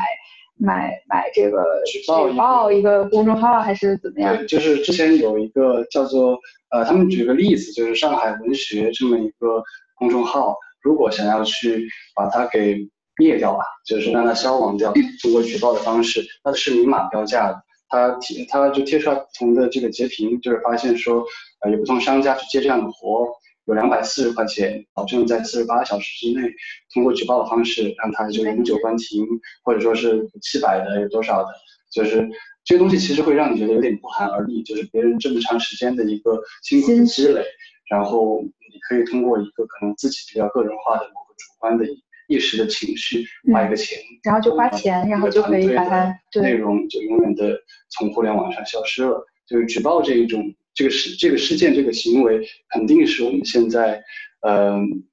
很显学吧，就是就是很多东西都是呃或许可以把它放到台面上说一下，就是呃有到哪个程度我们就控制一下，嗯。也听听两位老师的这个这个感受和意见吧。嗯，呃，说我我自己就是这么一个这个 受害者了，对吧？那呃，我觉得这个确实是一个很很很很中国特色的这么一个东西了，就是你这个通过大量的举报，然后它更多的，我想它更多其实不是跟我们今天谈的互联网技术啊什么方面没有太大的关系，它更多的还是中国的这样一种政治治理的结构导致的吧。嗯，其实是某种程度上。呃，你如果达举报到达了一定大量的程度，那你其实不管你这个里面有没有道理啊，这个可能有关方面他都会需要去回应它。那就是中国这种非常这个中国特色的这种回应式的这样一种政府，对吧？中国政府不是一个一个一个一个大家这个民选出来的，但是呢，它在一定一定程度上它是需要去这个回复的回应的，对吧？那但是呢？在这样一个过程中间，你的回应的方式呢，可能是你需要去对大量的到到达一定的量之后，你需要去回应。这个可能是这个，其实更多的是跟这个，我觉得是跟政治这个结构是有关系的。特别是比如说你举报你，你去举这个一些比较敏感的议题，然后用这个来作为理由，那可能就更容易去去回应了。嗯，是的，是的。呃，不知道这方面黄晨老师。呃，有没有什么样的一个，不管是学术上面的一个解释，或者说是个人作为用户的一个经历，或者说对于这种行为的一个看法，我觉得都是可以，就是 open question。嗯，好的，好的。这个首首先我的个人身份啊，我是这个一直活活动在这个专业学术这个圈子里的，公共传媒，呃，就是公共思想这个圈子呢，我很钦佩方老师等诸位前辈和朋友的勇气啊，我一直不敢碰，我怕的就是这个事儿。啊，所以这个我我看有人问我有没有什么公共平台的，没没有，我就在人大政治系教书啊。但是我我愿意到这个这个一些我我相信的，我也能够获得知识的，比比哎，比比比比如比如说你们这里啊，我我有时间的话，我肯定会多来的啊。就是，但是我的东西都会发在这个学术期刊上面了啊。然后我我我觉得第一呢，这个我肯定是不赞同这种行为的。然后第二呢，这个接着方老师刚刚那个说吧，就是说这个是。呃，我们呃，我我我们觉得它会是一个这个这个中国特色的一个一个行为。实际上呢，我觉得呃比较的看吧，这应该是呃所有的呃威权政府或者是所有的这个这个这个呃专制社会的这样一个行为。哎，我我也给你们一个一个一个一个避免尺度的一个好方法，因为我们天天写学术论文就是这样的。我我们谈的是世界性的现象，不是不是谈现在啊，就是从古到今。就比如说你们看过《一九八四》吧，那里面说的。那可是别的国家啊，这个这个还有这个这个这个告呃告告密的事情啊，在孔子孟子时代就有了，那秦始皇时代是吧？大家都知道的是吧？这个这个，所以所以罗马帝国那个尼禄啊什么那些都都搞过这种事儿，所以所以这个这个这这个是一个通则，就是但凡是这个这个信这个。缺乏信息自由，或者说没有以良善的法律来来管这个这个这个，你什么东西是是可以说的？法不禁止即自由，然后法法律禁止某些东西，比如说你散播杀人恐怖活动，是吧？那这个东西肯定再再怎么样。那那那那还是应该处理的吧？是，我觉得这是一个世界性的这样一个现象，就是所以它背后还是需要让我们这个这个这个，比如说相对自由的社会，或者是相对这个呃有法治的这样一个政府更多一些，那么这种现象就会更少一些啊，也不是说一国或者是一时的事情，呃，那么第三点呢，就是刚好刚刚也讲到了这个这个，就是有些东西其实是要管的，就咱们咱们咱们也不是说搞这这。七零六无政府主义同学社是吧？没有这样的事情不存在的啊！拒绝这个，这个，这个，这个，这个，我我我觉得最近我看到一个一个一个一些朋友在分享一个东西什么呢？叫做叫做我们这个这个词儿好像用的不太准确，尽管大家的意思都是对的啊，就是把举报和告密区分开来，或者说把法治手段。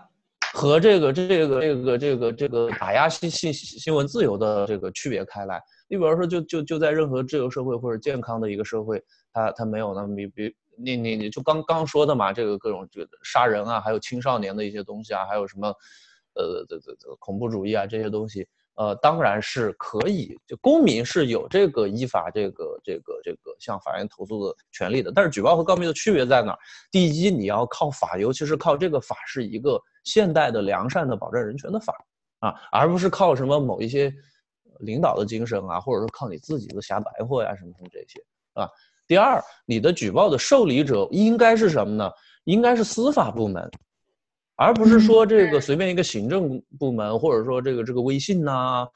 啊，这这什么的资资本力量，你就有这个权利。如果都是有这样的权利，那那那这个这个这个社会的法治和和国家建构相当于没有，是吧？是吧？谁谁有权利，权权力资本的拥有者，大大小小的都能够善权。我觉得我觉得这是这个法治社会的这个举报和这个专制社会的这个告密的基本区别。我觉得咱咱咱不是咱不是反反反对这个这个，我们不是搞这个什么都可以什么什么都可以乱说，对吧？但是我们只是想往一个更良善的一个方向发展啊，是吧？对，求生欲很强哈啊！回回答完毕。是的，是的，我觉得黄云老师、方格生老师都还是说的很好。对，就是作为，我觉得作为个人的话，作为一个，呃，我就把自己当成一个微观层面上的一个用户本身，我其实是觉得有一点很重要，就是大家需要去理解说，呃，我不同意你的看法，但是我并不是非要让你去，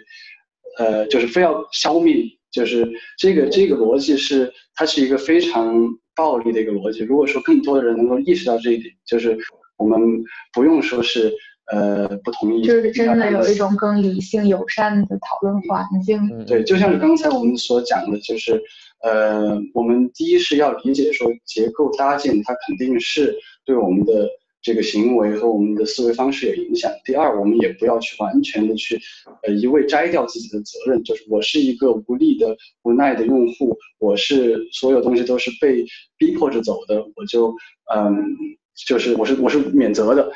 我们也要意识到说自己作为个体，好，我们要要要要有一些关于讨论一些基本素养的了解。就是我不同意你，但我不一定非要让你消灭掉。就是这是一个，呃，我觉得如果更多人能够理解这一点，我们也会更良善一些吧。啊，那我们就现在我们说一下第三个问题吧，然后我们就继续之呃之前的一些讨论。对，我们再接着讲。呃，这有一个问题是，互联网中匿名化应用，呃，怎么判断它的价值？对隐私的保护，还是会助长灰色犯罪？对，就是就是其实我之前在那个文章里面也有说到一些吧，就是呃关于这个匿名化的这个东西，因为我们也是说，呃，在互联网刚刚方兴未艾那段时间的话，大家其实对匿名化这东西也是一个非常美好的乌托邦式的一个幻想，就是越匿名越好，对吧？就像我们之前说的，可以去抹掉一些性别啊、年龄啊，然后头衔啊，或者说是。地域啊，那好像匿名化是不是就可以更容易让人去发言呢？就比方说，我们我们要是在十九世纪的一个咖啡馆，那么一个农民其实他听见那些知识精英在聊天，哎，他很想进来说两句。但是如果有些匿名化，好像他就可以带着一个嗯这个这个网络形象，然后他进来说，然后对他说不定说的很好呢，啊，大家就不会因为他的身份去评判他，或者这是一个很好的这个东西。但是后面又发现，好像匿名化是不是就其实助长了一些灰色犯罪？就这个肯定也是一个对，肯定也是一个很大的问题，就是方克成老师怎么看？方克成老师对，对这背后个方面其实，对这背后其嗯实有很多，不光是你刚才说的这个啊、所谓的这个犯罪的问题了，那更多的其实更多我们看到的是在公共讨论当中，因为大家是一个匿名的情况，实际上这种 incivility 就是这种不文明的这种啊人身攻击的这样一种现象，实际上是更严重的。那其实之前呢，有人啊、就是微博上有一个有就是我有朋友，他叫北大飞了。他其实在我发现他在微博上一直说了一个一个事情，就是说他呼吁微博取消掉这个评论区，就是所有人在发评论的时候都只能转发来评论，不能在别人底下这个评论。那为什么要这么设计呢？就是因为你转发的东西，你肯定会出现在自己的页面的时间线上面的，所以你嗯到处去骂了别人，你都你比如说到处去骂发那个四个字母给所有的这些你不喜欢的人，那这样一来，你自己的这个这个时间线就全变成这四个字母了，对吧？嗯 在一定程度上是取消掉，就是让你的这种 visibility 就更强了，对吧？然后呢，特别是说，如果你这时候再更强调，就是说你这个背后你需要是一个实名的，比如说像 Facebook 这种，你这某种程度上是强制你实名的。那在这样的情况下，那大家去用不文明的这样一种不理性的这样一种发言的这样一种动力，实际上就会小很多了。那所以这个是一个啊、一个一个方面的了。其实发现那个嗯呃，之前方就是我们关注方程老师也是通过 Matters 嘛，其实 Matters 的搭建就有意的去呃，就是增长了这一点的，就是我们发现，在那个它的动态这个 section 里边的话嗯，是是能够看见就是你关注的用户，他最近发布了文章是什么，他同时也会说你关注的用户最近评论了别人什么。对。就是对。它会让你意识到说，OK，我不是说，因因为很多人会讲说，在社交媒体上面，大家会有一个呃品味表演，就是我想要去在这个平台上面去呃塑造一个我自己的形象，那么你就要意识到说，不仅是你发布的东西是你的形象一部分，你去别人的那个地方评论的是什么，那也是你的一部分。所以说把这个东西放出来，你是可能匿名化更小一点，那么一个小例子。对，也是一个很好的一个嗯对，所以其实它归根到底就是一个去增加你的一个 accountability 嘛，其实就是你的这样一种，你需要对这样一个公共的这样空间负责任的这样一个。我们现在最最不好的情况就是，你去破坏这些公共讨论的行为，你去骂别人的行为，你不需要为此负责的。那你要去讨论，比如说稍微讨论一些敏感的话题，你却需要为此负责。就算你用了匿名，就算你用了各种加密技术，可能别人也能 有关方面也能找到你是谁，对吧？所以我们有时候是是集集合了这种这种匿名和不匿名两种特性中间最差的部分，体现在我们的这样一个环境当中。能够理解，能够理解。嗯，呃，那我们这一次的这个就是观众提问的，我们就先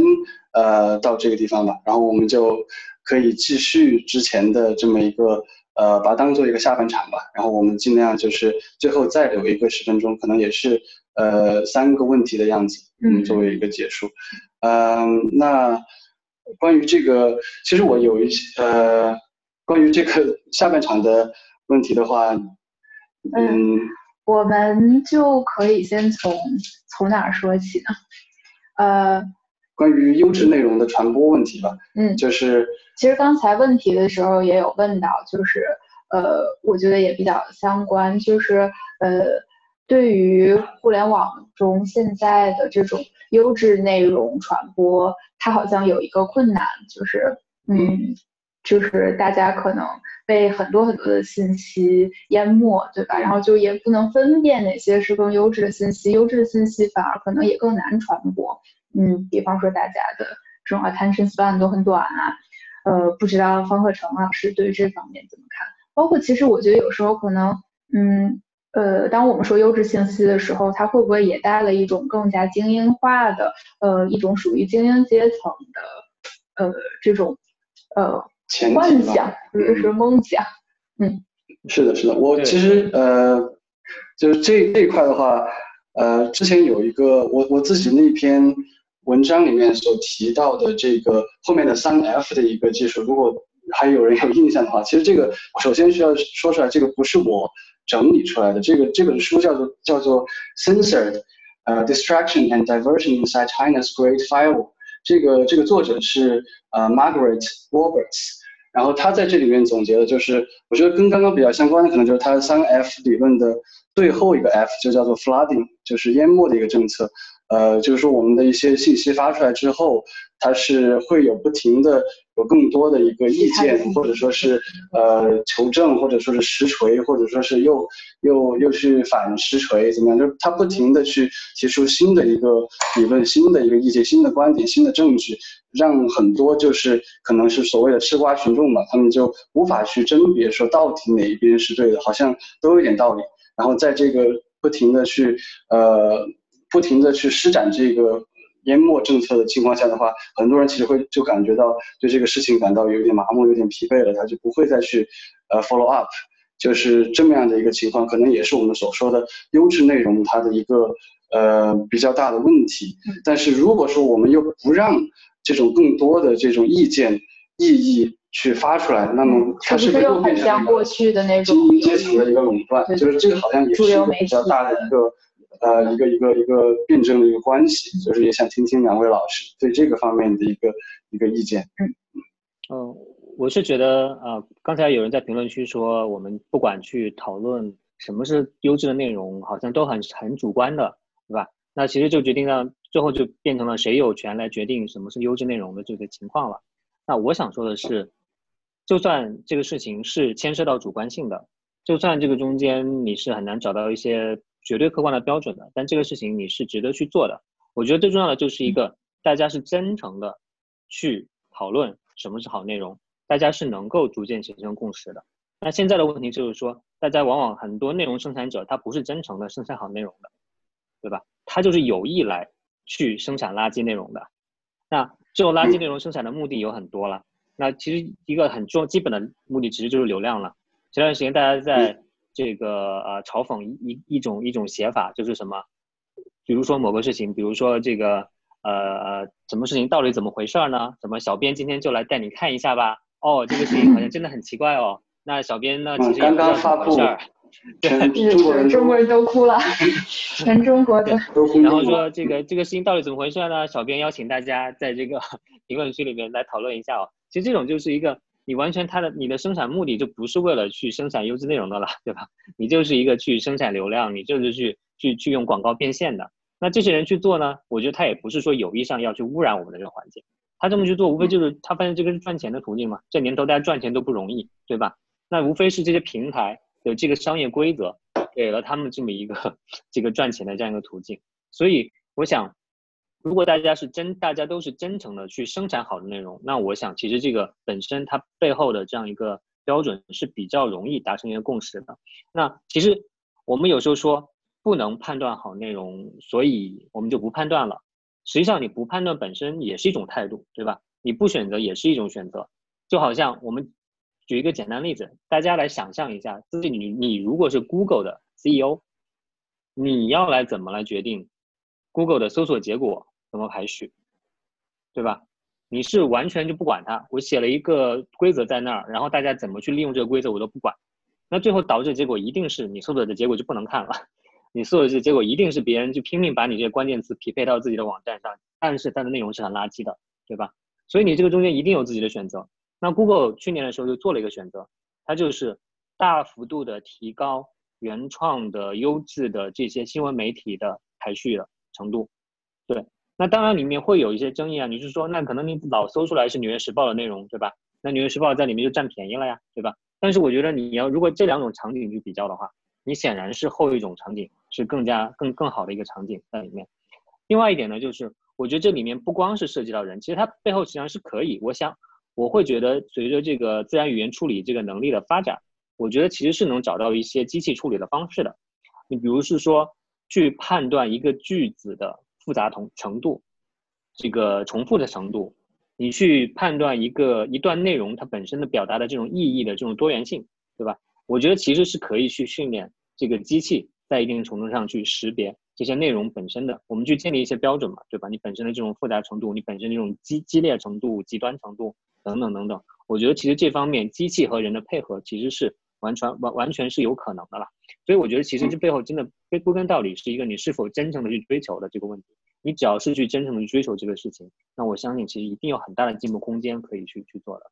嗯，就是关于这个优质内容，我觉得方可成老师的这一块还是呃也让我非常有同感吧，就是。呃，因为我们所谓的讨论，其实我们的前提和我们的出发点是希望这个讨论越越来越好，越良越来越朝向这个良善的方向。但其实我们要理解到，说并不是每一个运营人、每一个内容制造商，他都是怀着这样的一个美好的目的。有许多人，他或许就是想要去，呃，我们不把它说成一个邪恶的，因为就像方可生老师说的，他也是一个可能他需要谋生活，他需要去通过这个。广告来变现，那么它需要这样的流量。但其实我们也可以说，就是呃，或许技术能够去为我们改善这一个这一个现在的现状，就是不管是排序还是对内容进行一个甄别，对它的复杂度的一个一个一个识别，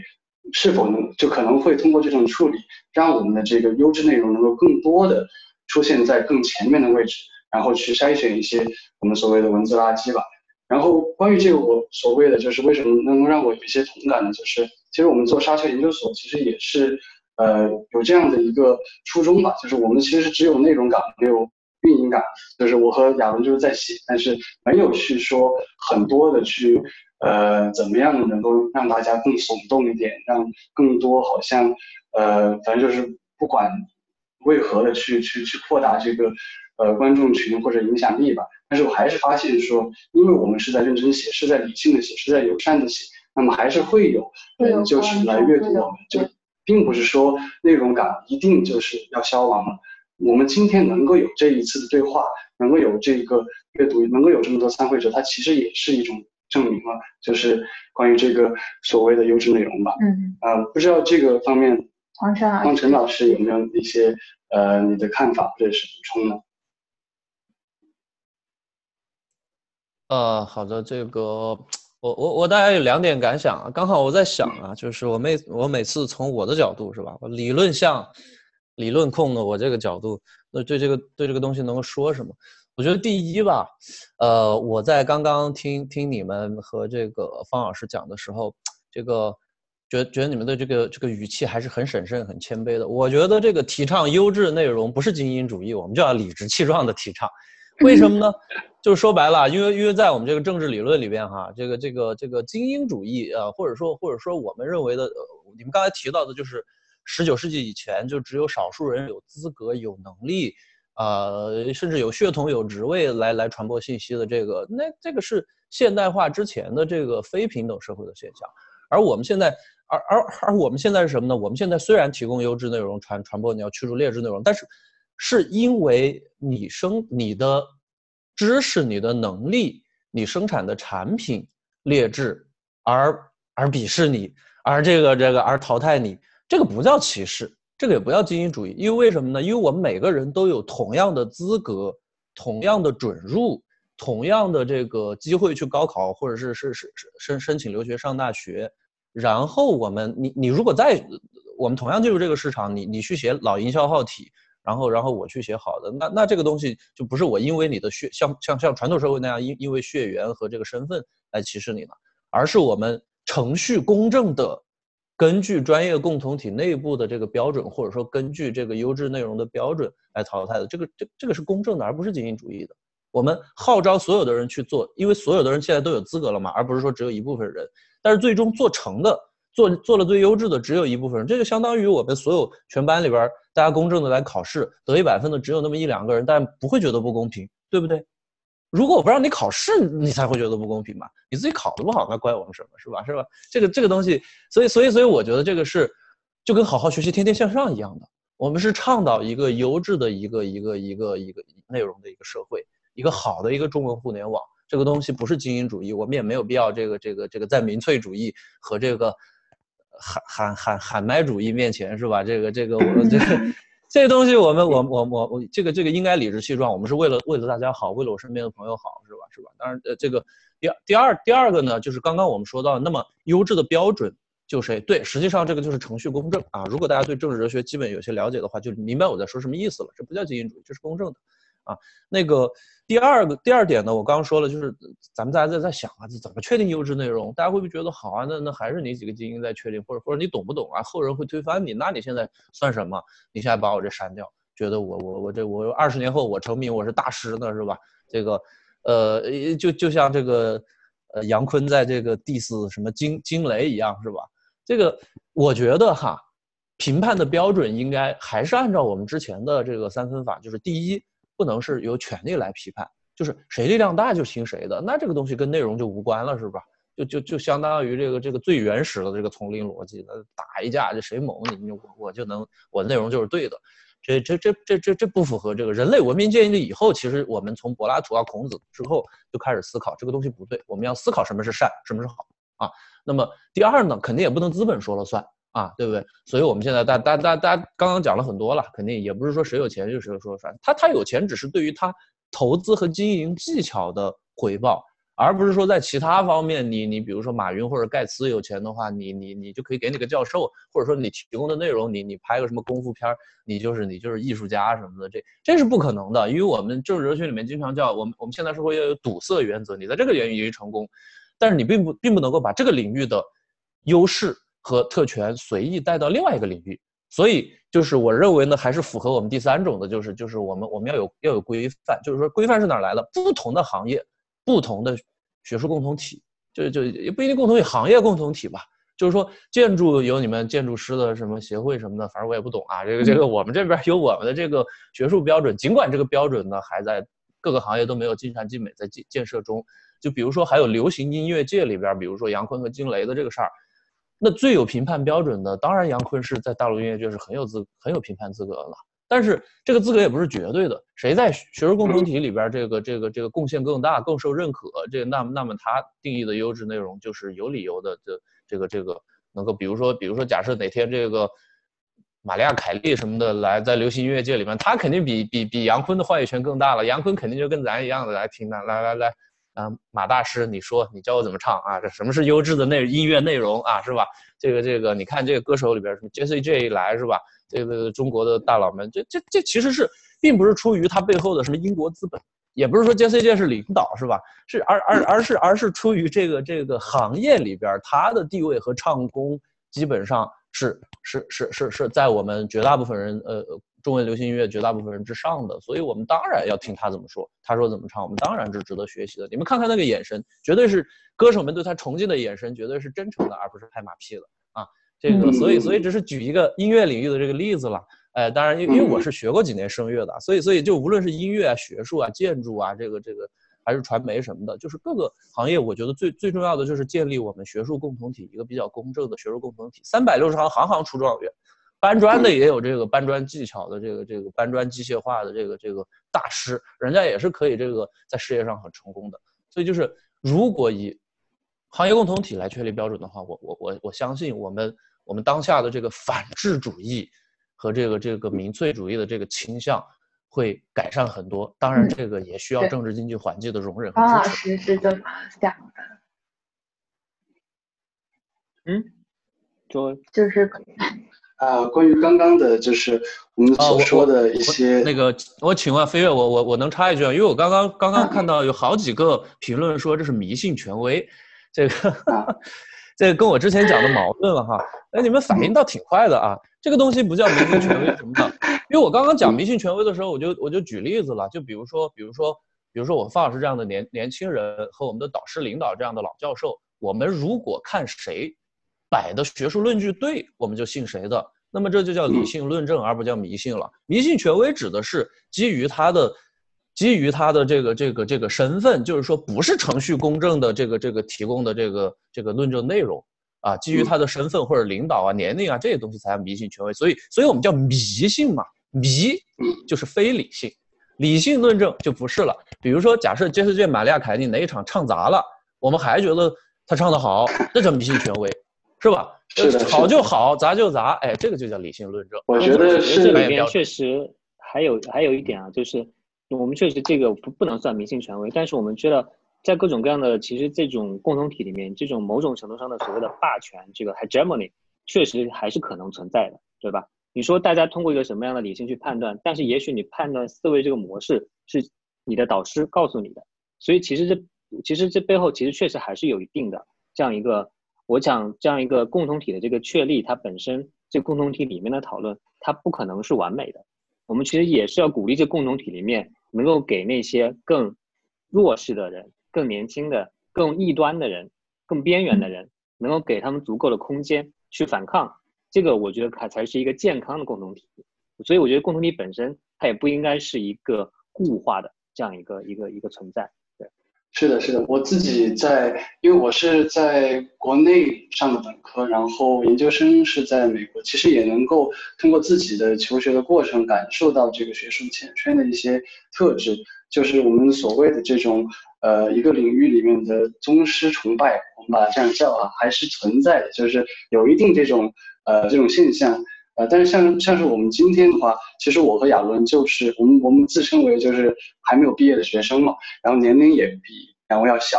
然后我觉得其实我们对话还是比较平等，还是比较理性的，就是说没有说 OK，两位老师、两位教授今天就是我们就呃就是以某种就是求欺者的态度。或者是一个不对等的态度，我觉得我们还是一个，就是像我们所说线下课听，大家都说一说这样的，其实就是还是我们自己、我们个人、我们主观的去推动一个某种某一种讨论的方式和一个规则，我们去确立它，然后我们去这样执行，还是肯定能够有一个好的效果的。就是我们也是把两边都讲一下吧，就是有一些可能不理想的状态，但是我们呃也不能否认理想的状态存在。嗯，然后我们刚刚是，我们看到就是呃呃，应该是斯坦福大学的呃徐艺清老师也在我们的呃在在在听，然后刚才也有举手，嗯，不知道是不是愿意跟我们交流两句呢？呃，哎嗯，那个我。今天是一个朋友把我拉进来，然后很高兴看到可成和黄老师在讨论，又很怀念这样这样的这个场景，因为上一次有这样的讨论已经不知道是什么什么时候，很早很早以前，可能在大学的时候。呃，刚刚这个问题我为什么举手呢？因为我觉得我跟两位还是有一点不同意见，嗯，就跟两位老师还是有一些不同意见。我觉得这个大家还是忽视了这个近几年。呃，传媒行业的一个本质的变化，就是传统严肃媒体的衰落。不管是美国还是中国，中国尤甚了。中国一些因为一些这个体制原因，美国是完全是因为市场的原因，这不能说完全吧，就主要是因为市场和技术的原因。呃，我曾经和这个呃彩星的王硕老师，这个跟公开跟大家说没关系，因为他是在一个我们 UCSD 的公开讲座里面说的。那我之前的雇主，嗯。呃，当他是当时呢，我们也就之前我也不是很理解国内的这个媒体的生态。呃，可成肯定比我比我了解的更多。但他说现在一个重大的问题是什么呢？就是 就觉得有点咳嗽。呃，就是现在在国内做呃深度报道的不超过一个群的人，不超过五百个人，在微信拉个群看，他给我看他们有一个群，呃，没有人，大家都走了。因为什么呢？因为深度报道意味着你做一个题目要花三个月的时间，对吧？就蹲在那个地方，买车票在那个地方，甚至要这个一个比较大的机构安排一个点在某个地方，有事情马上能够赶过去。嗯，就在我们经济学上说，这是一个非常大的这个 fixed cost。那当你当就是在国内的问题是什么呢？就是你做了一个很好的报道，或者可成写了一个很好的报道，然后突然某一天。领导说这个不能 不能发了，对不起啊。那之前你的这个所有的努力都啊都浪费了。那在美国的情况是，这个是不一样的，就是不是说这上面有一个什么，但是呃，因为这个我们线下媒体和自媒体的成本成 成本很低，然后又比较能博取眼球。我们不是说各位啊，就是说当然良莠不齐了，那就是自然的就吸收走了一部分流量，那么使这个剩下的这个传统媒体的生存就变得很困难。那最近这个因为川普上来之后，纽时和俄罗斯呃这个《华尔街邮报》呃这个生存的情况好很多了，但是之前其实是非常差的。那这意味着什么呢？这意味着如果所有有这个，就刚刚两位老师说的，就黄老师说的这个，呃，同业的这种呃共同体的价值判断丧失了之后，那剩下的就完全是靠市场，对吧？但市场并不能够解决，呃，尤其在这个媒体领域，不能并不能解决所有的问题，因为人是这个人是一个非常非理性的动物，尤其在这个接受，嗯。尤其当你这个 stake 非常低的时候，比如说我参我们参与市场行为，我们是真金白银的去买一个东西。如果你判断错了，你买买错一个股票，你是会 punish 的。但是你信错了一个东西，不一定会被 punish，就是你的 bias 而已。所以在这个在这个在这个呃在这个公共的这个舆论的环境当中，人是很容易被带偏的。那以前比如说美国的环境是，呃三大报或者五大报，如果你发了一个假的消息或者错的新闻，你再 retract，这是一个 reputation 非常大的 reputation 的 cost。那在中国，首先这个事情就没有什么，就我就说错了，我就收回就是了。就首先本本来就不是很好。那其次呢，就是说现在这个 上面又不让你去做呃比较有信息量的报道，所以这是一个嗯很本质的问题。然后最后这个媒体人作为媒体人，我们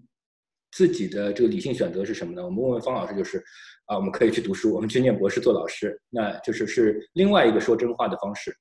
那还有其他的方式，就是说我们自己写公众号，自己赚钱。呃，那根据一些这个嗯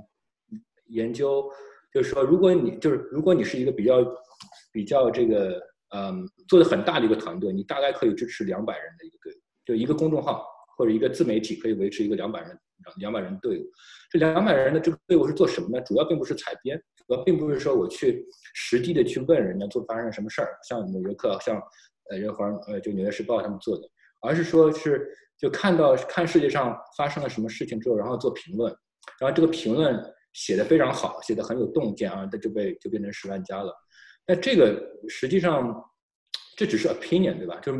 每一次舆论事件发生都是无数无数的 opinion，呃，不断的不断的重复，但是这个并不增加。这个信息的这个本身的质量，这是我们会遇到的最大的问题。我不觉得就是民主化，就新闻的民主化可以解决这个问题。呃，当然就是为什么我们看到有有些同学有些感觉，就当然取决于你的在在这个政治光谱的哪里了。呃，但我自己的感觉是，国内的极呃这个 极化的程度并没有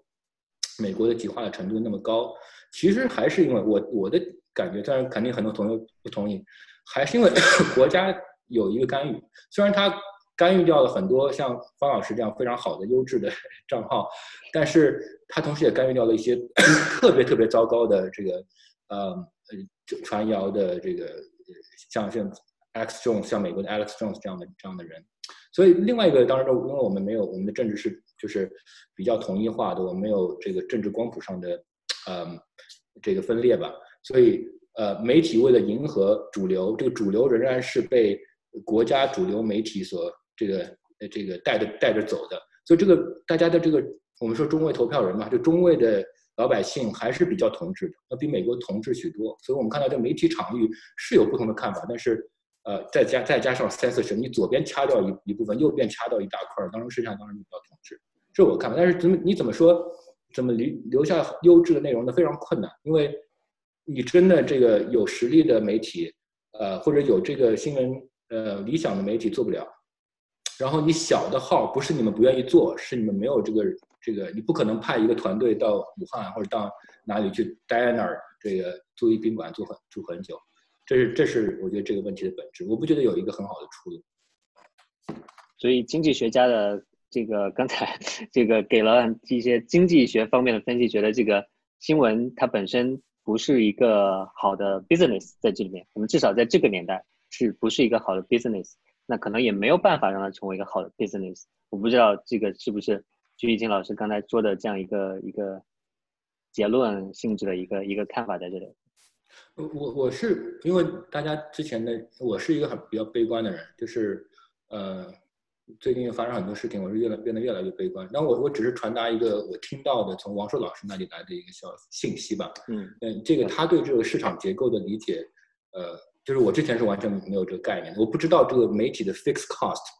在这个 在这个新闻采编的过程当中就有这么重要的作用。那首先我不是经济学家，我现在经济学做不下去转行了。呃，但是但是我觉得这个经济的力量还是很重要。另外另外一个就是人性的，就是呃，我的之前的一位老师做过研究，嗯，他叫 Adam Brinsky。其实 最近 有很多关于美国这个美国人为什么信谣传谣这么厉害，相信比尔盖茨是大阴谋家啊，相信等等，但是相信这个 COVID 根本不是什么事儿。呃，我这个应该不是 COVID，因为我已经一个月了。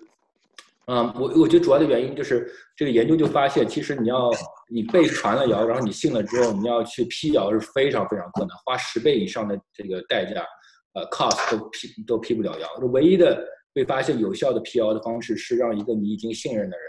来告诉你啊，这个是不对的。就比如说你是共和党的选，你是川普的忠粉，然后呃你信了一个 Alex Jones 的这个谣言，说这个都是比尔盖茨搞出，中国人搞出来的，然后哦你信了。然后川普也这个相信这个，那你怎么样能让你不信呢？民主党太多东西没用，一定要让这个像 Alex Jones 或者呃川普本人这样的人站出来说，哎，这个东西是假的，你你们还是要听我的，才有可能扳回来一点点。所以这个就是人性就是这样。我我是我不觉得有，呃，我觉得就是说，在这个时代，对方老师以前也写过，就是你怎么样能够提高你获取呃的信息的质量，对吧？就你自己有一个方式，如果你自己足够的 attentive。呃，你你想办法去找那些比较可靠的信源是有可能的，对于这个社会当中的个体。但是我对全社会，我是有点悲观的。对，我就想略微补充一个，就是可能现在美国这边能够有一个比较稍微好一点的例子，就是怎么来支持这种大大投入的这种调查报道了。其实就是今年普利策奖。普利策新闻奖里面，其实获得大奖那个公共服务奖的那那一个获奖者，实际上是一个阿拉斯加的一个地方的一个报纸，很小的一个报纸。但是呢，它是跟 ProPublica 这么一家这个非盈利性质的一个调查新闻的媒体合作的。那他这个记者去出差，他花了一两年的时间去做，所有的经费资源都是 ProPublica 提供的。那 ProPublica 的钱哪来的呢？是基金会提供的。所以基本上美国现在越来越就是说。我们看到一个非常明显的一个 trend，就是一方面是读者支持、付支持的这些，这个《纽约时报》什么之类的，可以继续做优质新闻；另一方面呢，就是那些基金会支持的这些，这些基金会就是不是为了赚钱，他就是想把钱用在产生社会影响力方面，所以呢，他能够去产生一批这样的优质内容在里面。那确实是传统的这种啊，这种 business model 支持的这种商业性质的这种网站，这种。媒体确实是质量是越来越越来越差了。是的，呃，刚刚我们这边可能呃信信号稍微有一点问题，不过我之前啊，我对刚刚那个徐老师的一些呃一些一些讨论也有一些很深的同感吧。就是我记得在我们的文章发到那个集合网的时候，下面有一个很。很高的很高赞的一个评论，他是说，呃，细说正在蚕食所剩无几的庄重，就是这一点可能也是跟刚刚我们所讲的一个资本的规则，它所制定的一种对于内容的选取有很大的一个相关性。就是说，呃，我们是否是在做一个非常吃力不好不讨好的事情？如果说我们只是去根据资本的规则去做事情的话，那可能这方面是。确实很难的，就是我们这种标题党，或者说是刚刚徐老师所提到的这一种呃自媒体的一个一个很很常见的一种做法，就是把一个已经爆出报道出来的事件进行一个评论。就是我们其实，在那个呃，我有听到一个词，呃，不知道是叫套火人还是圈火人或者什么什么火人，就是他所指的就是这样的一一波做自媒体的这么一个呃。一个一个团队吧，就是他不负责去挖掘真相，不负责去报道事实，去做一个费力不讨好的事情，而是把已经爆出来的事情进行更多的这个意见或者是情绪上面的一个附加。那么他这个这个说法就好像是已经正在燃起来的火焰，他把它加了更多的一个燃料。但是我们所说的就是，可能它并没有真正创造出新的一个新闻的东西，它只是呃负责把一个东西搬到另外一个地方去，再把它搬回来。就是我们可能是更多的需要前面一种，就是呃更多的去做一些吃力不讨好的事情嘛。但是如果我们只是去仰赖呃资本的规则，或许它还是非常困难的。就是呃当我们所有的最最最杰出的头脑都没有在做这件事情的时候，呃，我们这个这个优质内容，我们这个讨论环境确实就是，呃，可能像是徐老师所说的这种传媒严肃内容不断的失落下去吧，就是这是我们的一个一个一个感受。嗯，黄老师，不知道黄老师对于呃刚刚我们所说的这一些东西有没有一些看法？呃。大大体还是赞同的，这个只不过我感觉这这个，因为呃，徐老师和方老师我们都是一直没有见面啊，但是但是他们的文章我都我都读过，甚至引用过啊，这个这个这个，就是今天终于好不容易这个呃都都都能隔着屏幕看到了，但是徐徐徐老师讲完这个，表达了一个悲观的结论之后，我发现我们所有人的，包括你们两个，这个这个语调都都沉下来了。啊，都都变成男低音了，就就这样的啊。这个，呃，不过不过我我我觉得吧，这个东西第一呢，呃，好多东西我们比较的看，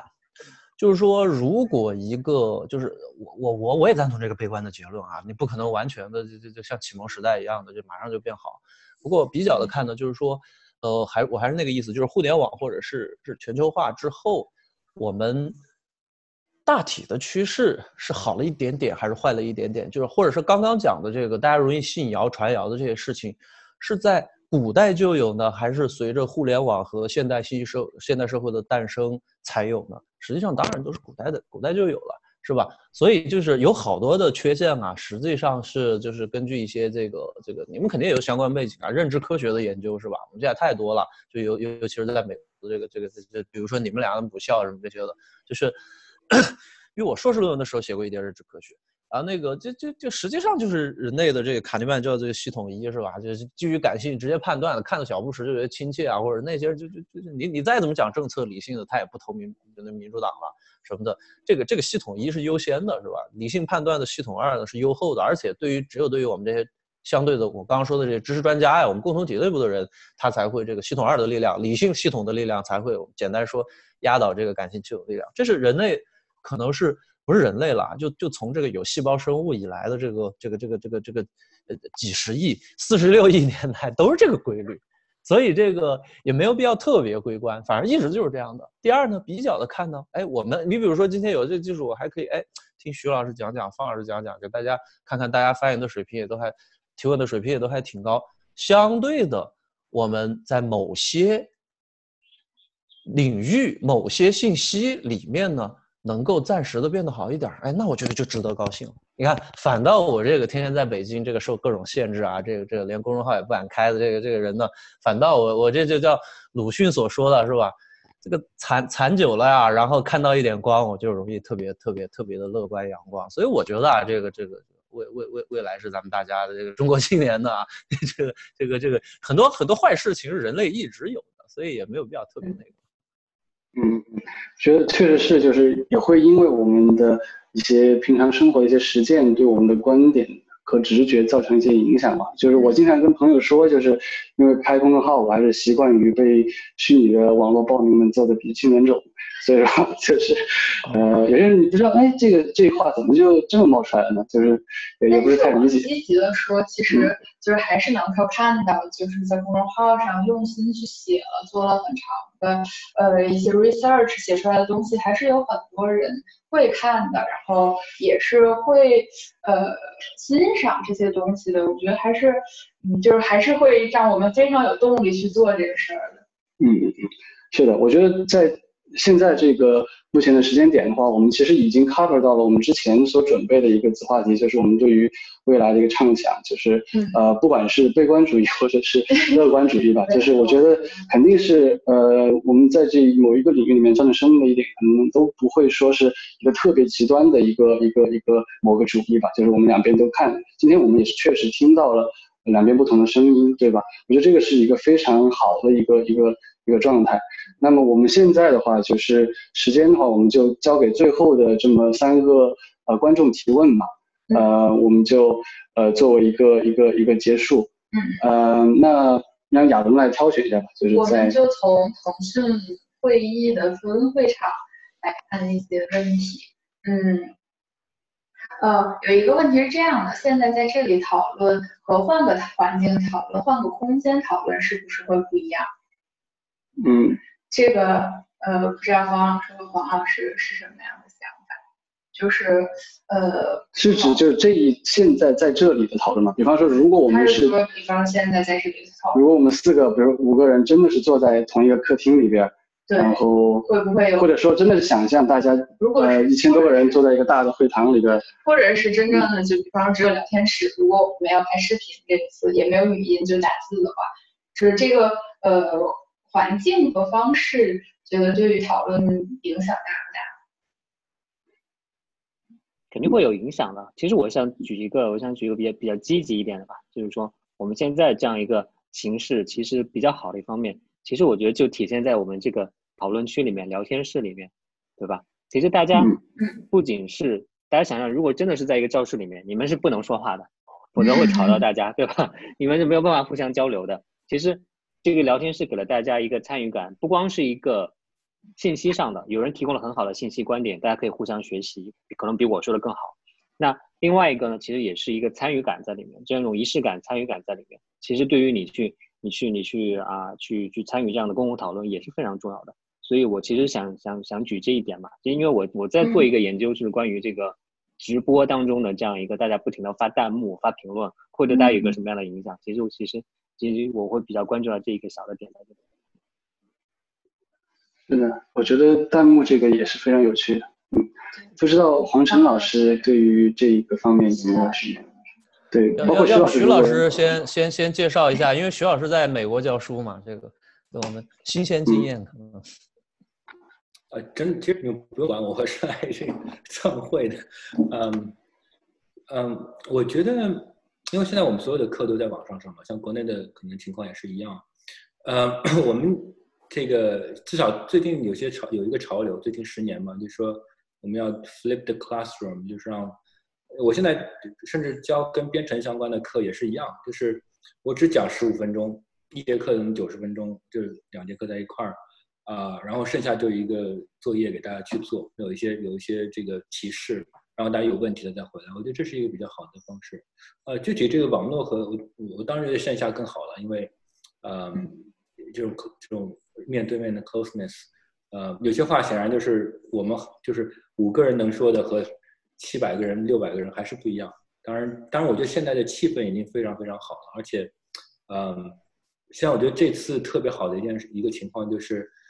我觉得也是一种学术的民主化吧。就原来是在比如说。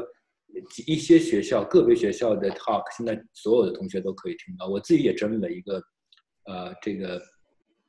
这个就是讲座的列表。当然是在北美的，所以跟大家时区不太一样。就是啊，所有同学都可以去听哪些学校有什么样的讲座，呃，所以这是很好的一件事情。我觉得，我觉得这次 COVID 结束之后，仍然可能会延续下去。嗯，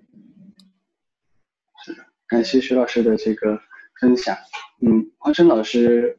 呃，有没有哪些想法可以分享给我们呢？就简单两句吧。第一句呢，我们大家的看法都是一样的，就是当面肯定会比这个，呃，在在在网上会讨论更深入。然后，呃，第二个呢，我觉得，但是两个，呃，他他其实就是就是就是当面的话，大家比如说提问呢，或者参与的人肯定就会就会少很多了。只是说只是说只是说咱们这个这个这个讨论嘉宾可以更深入而已。所以我觉得未来吧，就是也许这个，呃，有没有一些活动，甚至包括我们的课堂啊，如果允许的话，呃，欢迎这个，就是就是可以可以那个，把两者结合起来，就把两者结合起来，呃，就是就是就是包我们我们我们我们的讲座活动，我们是在在深入的。然后因为之前我们接这个几位思想史家，就比如说之前他们呃接了这个昆汀斯基纳来来北大，是是是通过腾讯直播的吧？然后来我们接那个约翰邓恩，我我我接他过来，然后也是，就就就就就就就就就不敢直播了啊！当然当然这个是这个，呃，我我后来想了想，就是这两者应该是可以兼容的。就是就是提问题，你可以通过弹幕，然后我们主持人还可以像你们两个两两两两两筛选一下。但是但是讨论的嘉宾本身，我们对面肯定是更放松、能更深入的结合起来。而且另外一点呢，也把一些有些封闭在校园里面的东西，能够分享给给给给给更多的人。那那那那把把大家这个这个同同道嘛，这个这个这个这个团结起来。就就就就这样点，所以所以我你看我我都说的比较比较比较比较比较乐观哈，也也也许我我讲中国政治啊别了啊这个呃一跟领导提这事儿算了，不能开直播啊，那我们可以讲别的嘛，我们可以讲理论讲历史嘛，是的是。的，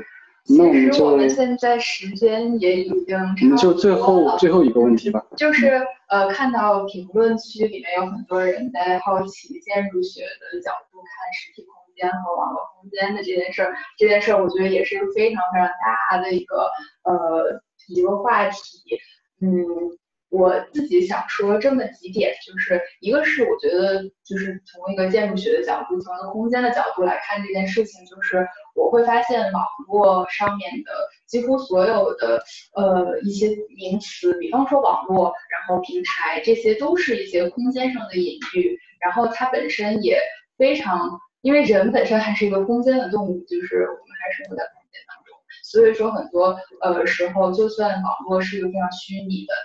它呃并不包含实体的空间，它还是呃带有很多空间的状态的。比方说我们现在这聊天室，它那个界面，就是我们可以看到有多少的人存在在在在这里，然后呃谁说话它会切换，就是呃很像我们意识到的世界。比方说我们现在对于嗯。某个人在说话，我们的专注力会放在他的身上，就很像 Zoom 的界面，Zoom 界面本身的设置也是会从呃这种角度去考虑的。所以我觉得其实呃空间，就是我个人会觉得虚拟空间和现实空间之间的呃界限没有那么强烈了，就是并不是说我们现在进入了互联网，呃原本实体空间的建筑学的、城市学的就都没有用了。嗯，我觉得还是非常非常相关的。嗯。是的，是的。然后关于这个，其实我觉得，呃，如果关注我们的公众号，肯定还是会有更多关于这方面的讨论，会在会在上面发。嗯，是的。呃，关于这一点的话，呃，不知道两位老师，呃，有没有什么想法或者是补充？就是关于把这个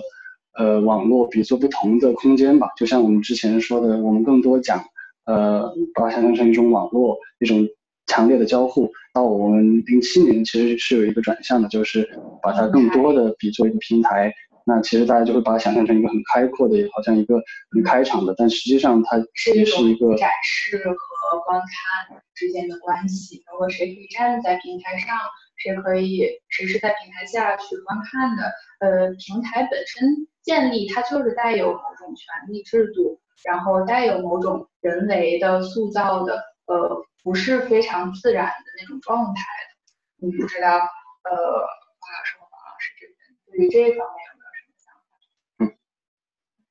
我就简单说一点，就是，好好，我简单说一点，就是可能有一点关系，但是可能又跟你们说的这个不太一样，就是，嗯，其实我觉得一个趋向，比如说特别是学界里面一个趋向，就是之前可能大家还是存在把线上线下二元分开的这样一种，其实大家渐渐的意识到，其实网络不是什么虚拟的。网络是非常实在的，然后甚至是一种非常物质性的一个存在的，就是大家好像看上去是看不见摸不着的，但它背后是有相当的物质性存在的。举个简单例子，刚才你们说到比喻，对吧？其实我一开始想到网络的比喻，那就是云，对吧？我们现在云端、云存储，或好像真的就是飘在空中的很美丽的一朵白云一样，对吧？但实际上我们的云是什么呢？是比如在中国的贵州，在美国的一些沙漠里面。非常巨大的这种这个服务器的这样一个一个一个一个空间在，然后发出巨大的噪声，对，发出巨大的噪声，发出巨大的能量，对吧？你需要有很多的空调去给它 降温，对吧？造成了很大的这种气候的这么一个一个影响在里面。所以它背后完全其实是一个我们在很多我们在使用互联网比喻的时候，所以我觉得这个例子也是我们要警惕这个比喻是否它是被创造出来去有意的美化了、遮蔽了一些背后一些什么实质性的一个东西存在。对，没错没错。呃，黄晨老师对于这种空间比喻上面的有没有一些想法可以分享给我们呢？哎，可能先呃，黄生老师需要开一下麦。我开麦，开麦，开麦，啊我忘了对啊。那个，嗯那个，呃，我我我我我我更愿意用我们大家这个熟悉的这个历史学家这个福格森的一个一个一个书名吧，《广场与高塔》，其实就是就是我们无论是这个跟人打交道啊，还是传播信息啊，呃，都有这样两种的方式，就是说白了，一个平面化的，一个组织化的，呃，然后就是呃，我觉得两者可能都是必要的。我一直是个结结合派，就是怎么结合呢？实际上，因为就到班门弄斧一下了啊。这个叶易清教授在这儿，就是就就其实根据政政治经济学的一些视角，比如说比如说大家知道，呃呃有有交易成本嘛，对吧？就是有些有些时候你这个用这个高塔式的传播，你比如说比如说上课我给你教基础知识，那肯定是这个这个这个效率最高的。就比如说有有一些小孩儿啊，或者是我在给他讲导论的时候，本科生导论的时候，那不需要咱咱咱咱们咱们这样讨论的。好多人可能他，比如说在政治系里边，他他可能还高中高中课本刚毕业呢，他对这个什么是现代政治科学可能一无所知，对吧？这个时候这个时候肯定是以我讲为主，所以我们本科课往往把它称之为这个 lecture 啊。但是但是这个比如说硕士课或者像咱们今天这种学术会议的话，可能就是广场式的这个这个这个这个收益更大而成本更低，对吧？交尤其是交易成本更低，呃，所以呢，就是我我我就是比如研究生课啊，那肯定大家把它叫叫叫 workshop seminar，就是这种东西，我们肯定肯定肯定就是这个这个这个就就跟市场一样了，广场式的可能更好。所以我觉得这个这个还是根据不同的议题和大家不同想要获取信息的这个阶段和深度，我觉得就是应该来说没有没有没有没有没有任何一种这个这个绝对的这个这个这个传播形式是最高效的。很多东西其实很多前辈学者们都已经算出来了。就是你的这个收益、交易成本、信息沟通是到在在什么什么呃在多少的时候，呃，你应该采取，比如说什么平台多一点了，弹幕多一点了，还是这种这个这个这个垂直垂直的这个直直直接直接印课件考试啊多一点，收益更高啊。我觉得这个这个，如果大家感兴趣的话，可以去搜这个这个专门的学者这样一个一个一个一个一个一个研究的这个一个一个结果了。但是肯定我们都是主张兼而用之的啊。啊，关于高塔这个，我觉得也是，就它的标题就会让建学建筑学的我和亚伦会很兴趣嘛。就是呃，包括我们之前所说的公共领域，可能就是更像是广场这一个这一个空间。那么我们之前提到的一些福柯的一些一些权利上面的展示，它可能就和高塔这一个空间就更相似。那么我觉得今天我们这个讲座还是我们时间也差不多了，然后呃，可能就是我们最后稍微的整理一下我们今天所说的内容，我们就呃可以来到一个结束。呃，就是我们今天的话讲到了，就是是一个整体的对于互联网的反思。在这个里边的话，我们先讲到了公共领域这个方面，由方可成老师和大家介绍一下，就是它的一些基本的一些要素吧。就是我们要可以登入，可以去说话，然后平等的交流，有一个法治的保护，然后有理性的讨论的这方面的鼓励。那么我们也谈到了，就是说，呃，我们优质内容的产生，它所需要的条件。和要求，这东西并不是一个呃生来就有或者是很容易达到的，它是需要很多的一个呃，就是如果说我们的所有的制造商都是为资本负责，或者说是以一个商业的模式为一个完全的呃一个出发点，那么可能它还是呃有一定的困难。然后我们也提到了就是关于技术中立这个问题，我们讲到了就是呃一些不同的一些流派或者是思潮。呃，我们讲到信息分布的问题、经济发展的问题、传统文化对我们的影响，然后还有包括我们所说的这个圈子和媒介的这个这个东西。那么后面的话，我们有继续的追问，包括就是关于媒介及信息这一个点，我们的提到《娱乐至死》这一些这些书，呃，权力和资本的一些纠缠的关系，里面有讲到就是三种不一样的力量吧，不管是强制性的、利益性的还是说服性的，它关切到我们的权利。精英、资本精英和知识精英。然后后面的话，我们还有各种方面对于这个不管是乐观或者是悲观，对于互联网未来的一个一个一个一个想法，就是我们的严肃内容和一个真正的事实和呃真相的一个报道，它是否正在衰落，是否正在失落，这些东西我们都有呃不同的这个方面、不同的学科背景和一个呃生活上面的呃经验作为一个支撑，分享我们一些想法。我觉得这一次还是一个非常非常优秀的、非常超出我预期的一个讨论质量，而且，呃，我们的评论区里面也有很多很棒的一些想法，大家都还是，呃，相对友善的。我们，呃，这一次还是我觉得是很成功的一次，呃，线上客厅吧。然后之后的话，我们会是，呃，每个周末，然后，呃，周六的样子，呃，应该就是周六，呃，是，呃，每个周日。我们都会呃有下一期的下一期的节目，我们就还是非常感谢方可成老师和黄晨老师，包括我们后面加入的徐老师对我们这一次呃这一次主题的一个贡献。我们就今今天就差不多，我们就那个呃先结束这一次线上客厅了，还是也也非常感谢各位参会者的这个加入。好，我们今天就先这样。嗯。OK。谢谢，好的，感谢各位，谢谢感谢感谢感谢，还有还有各位各位听众，谢谢。OK OK，我就必须得跑一趟 toilet。好的，那我们这边的好的好的，感谢感谢我们的，嗯嗯嗯。各位老师辛苦。好的，以后有机会多多交流啊！就希望这个这样的活动越来越多，越来越成功。好，谢谢谢谢。好，那我就先去。那我也先。对对对对，好的，拜拜。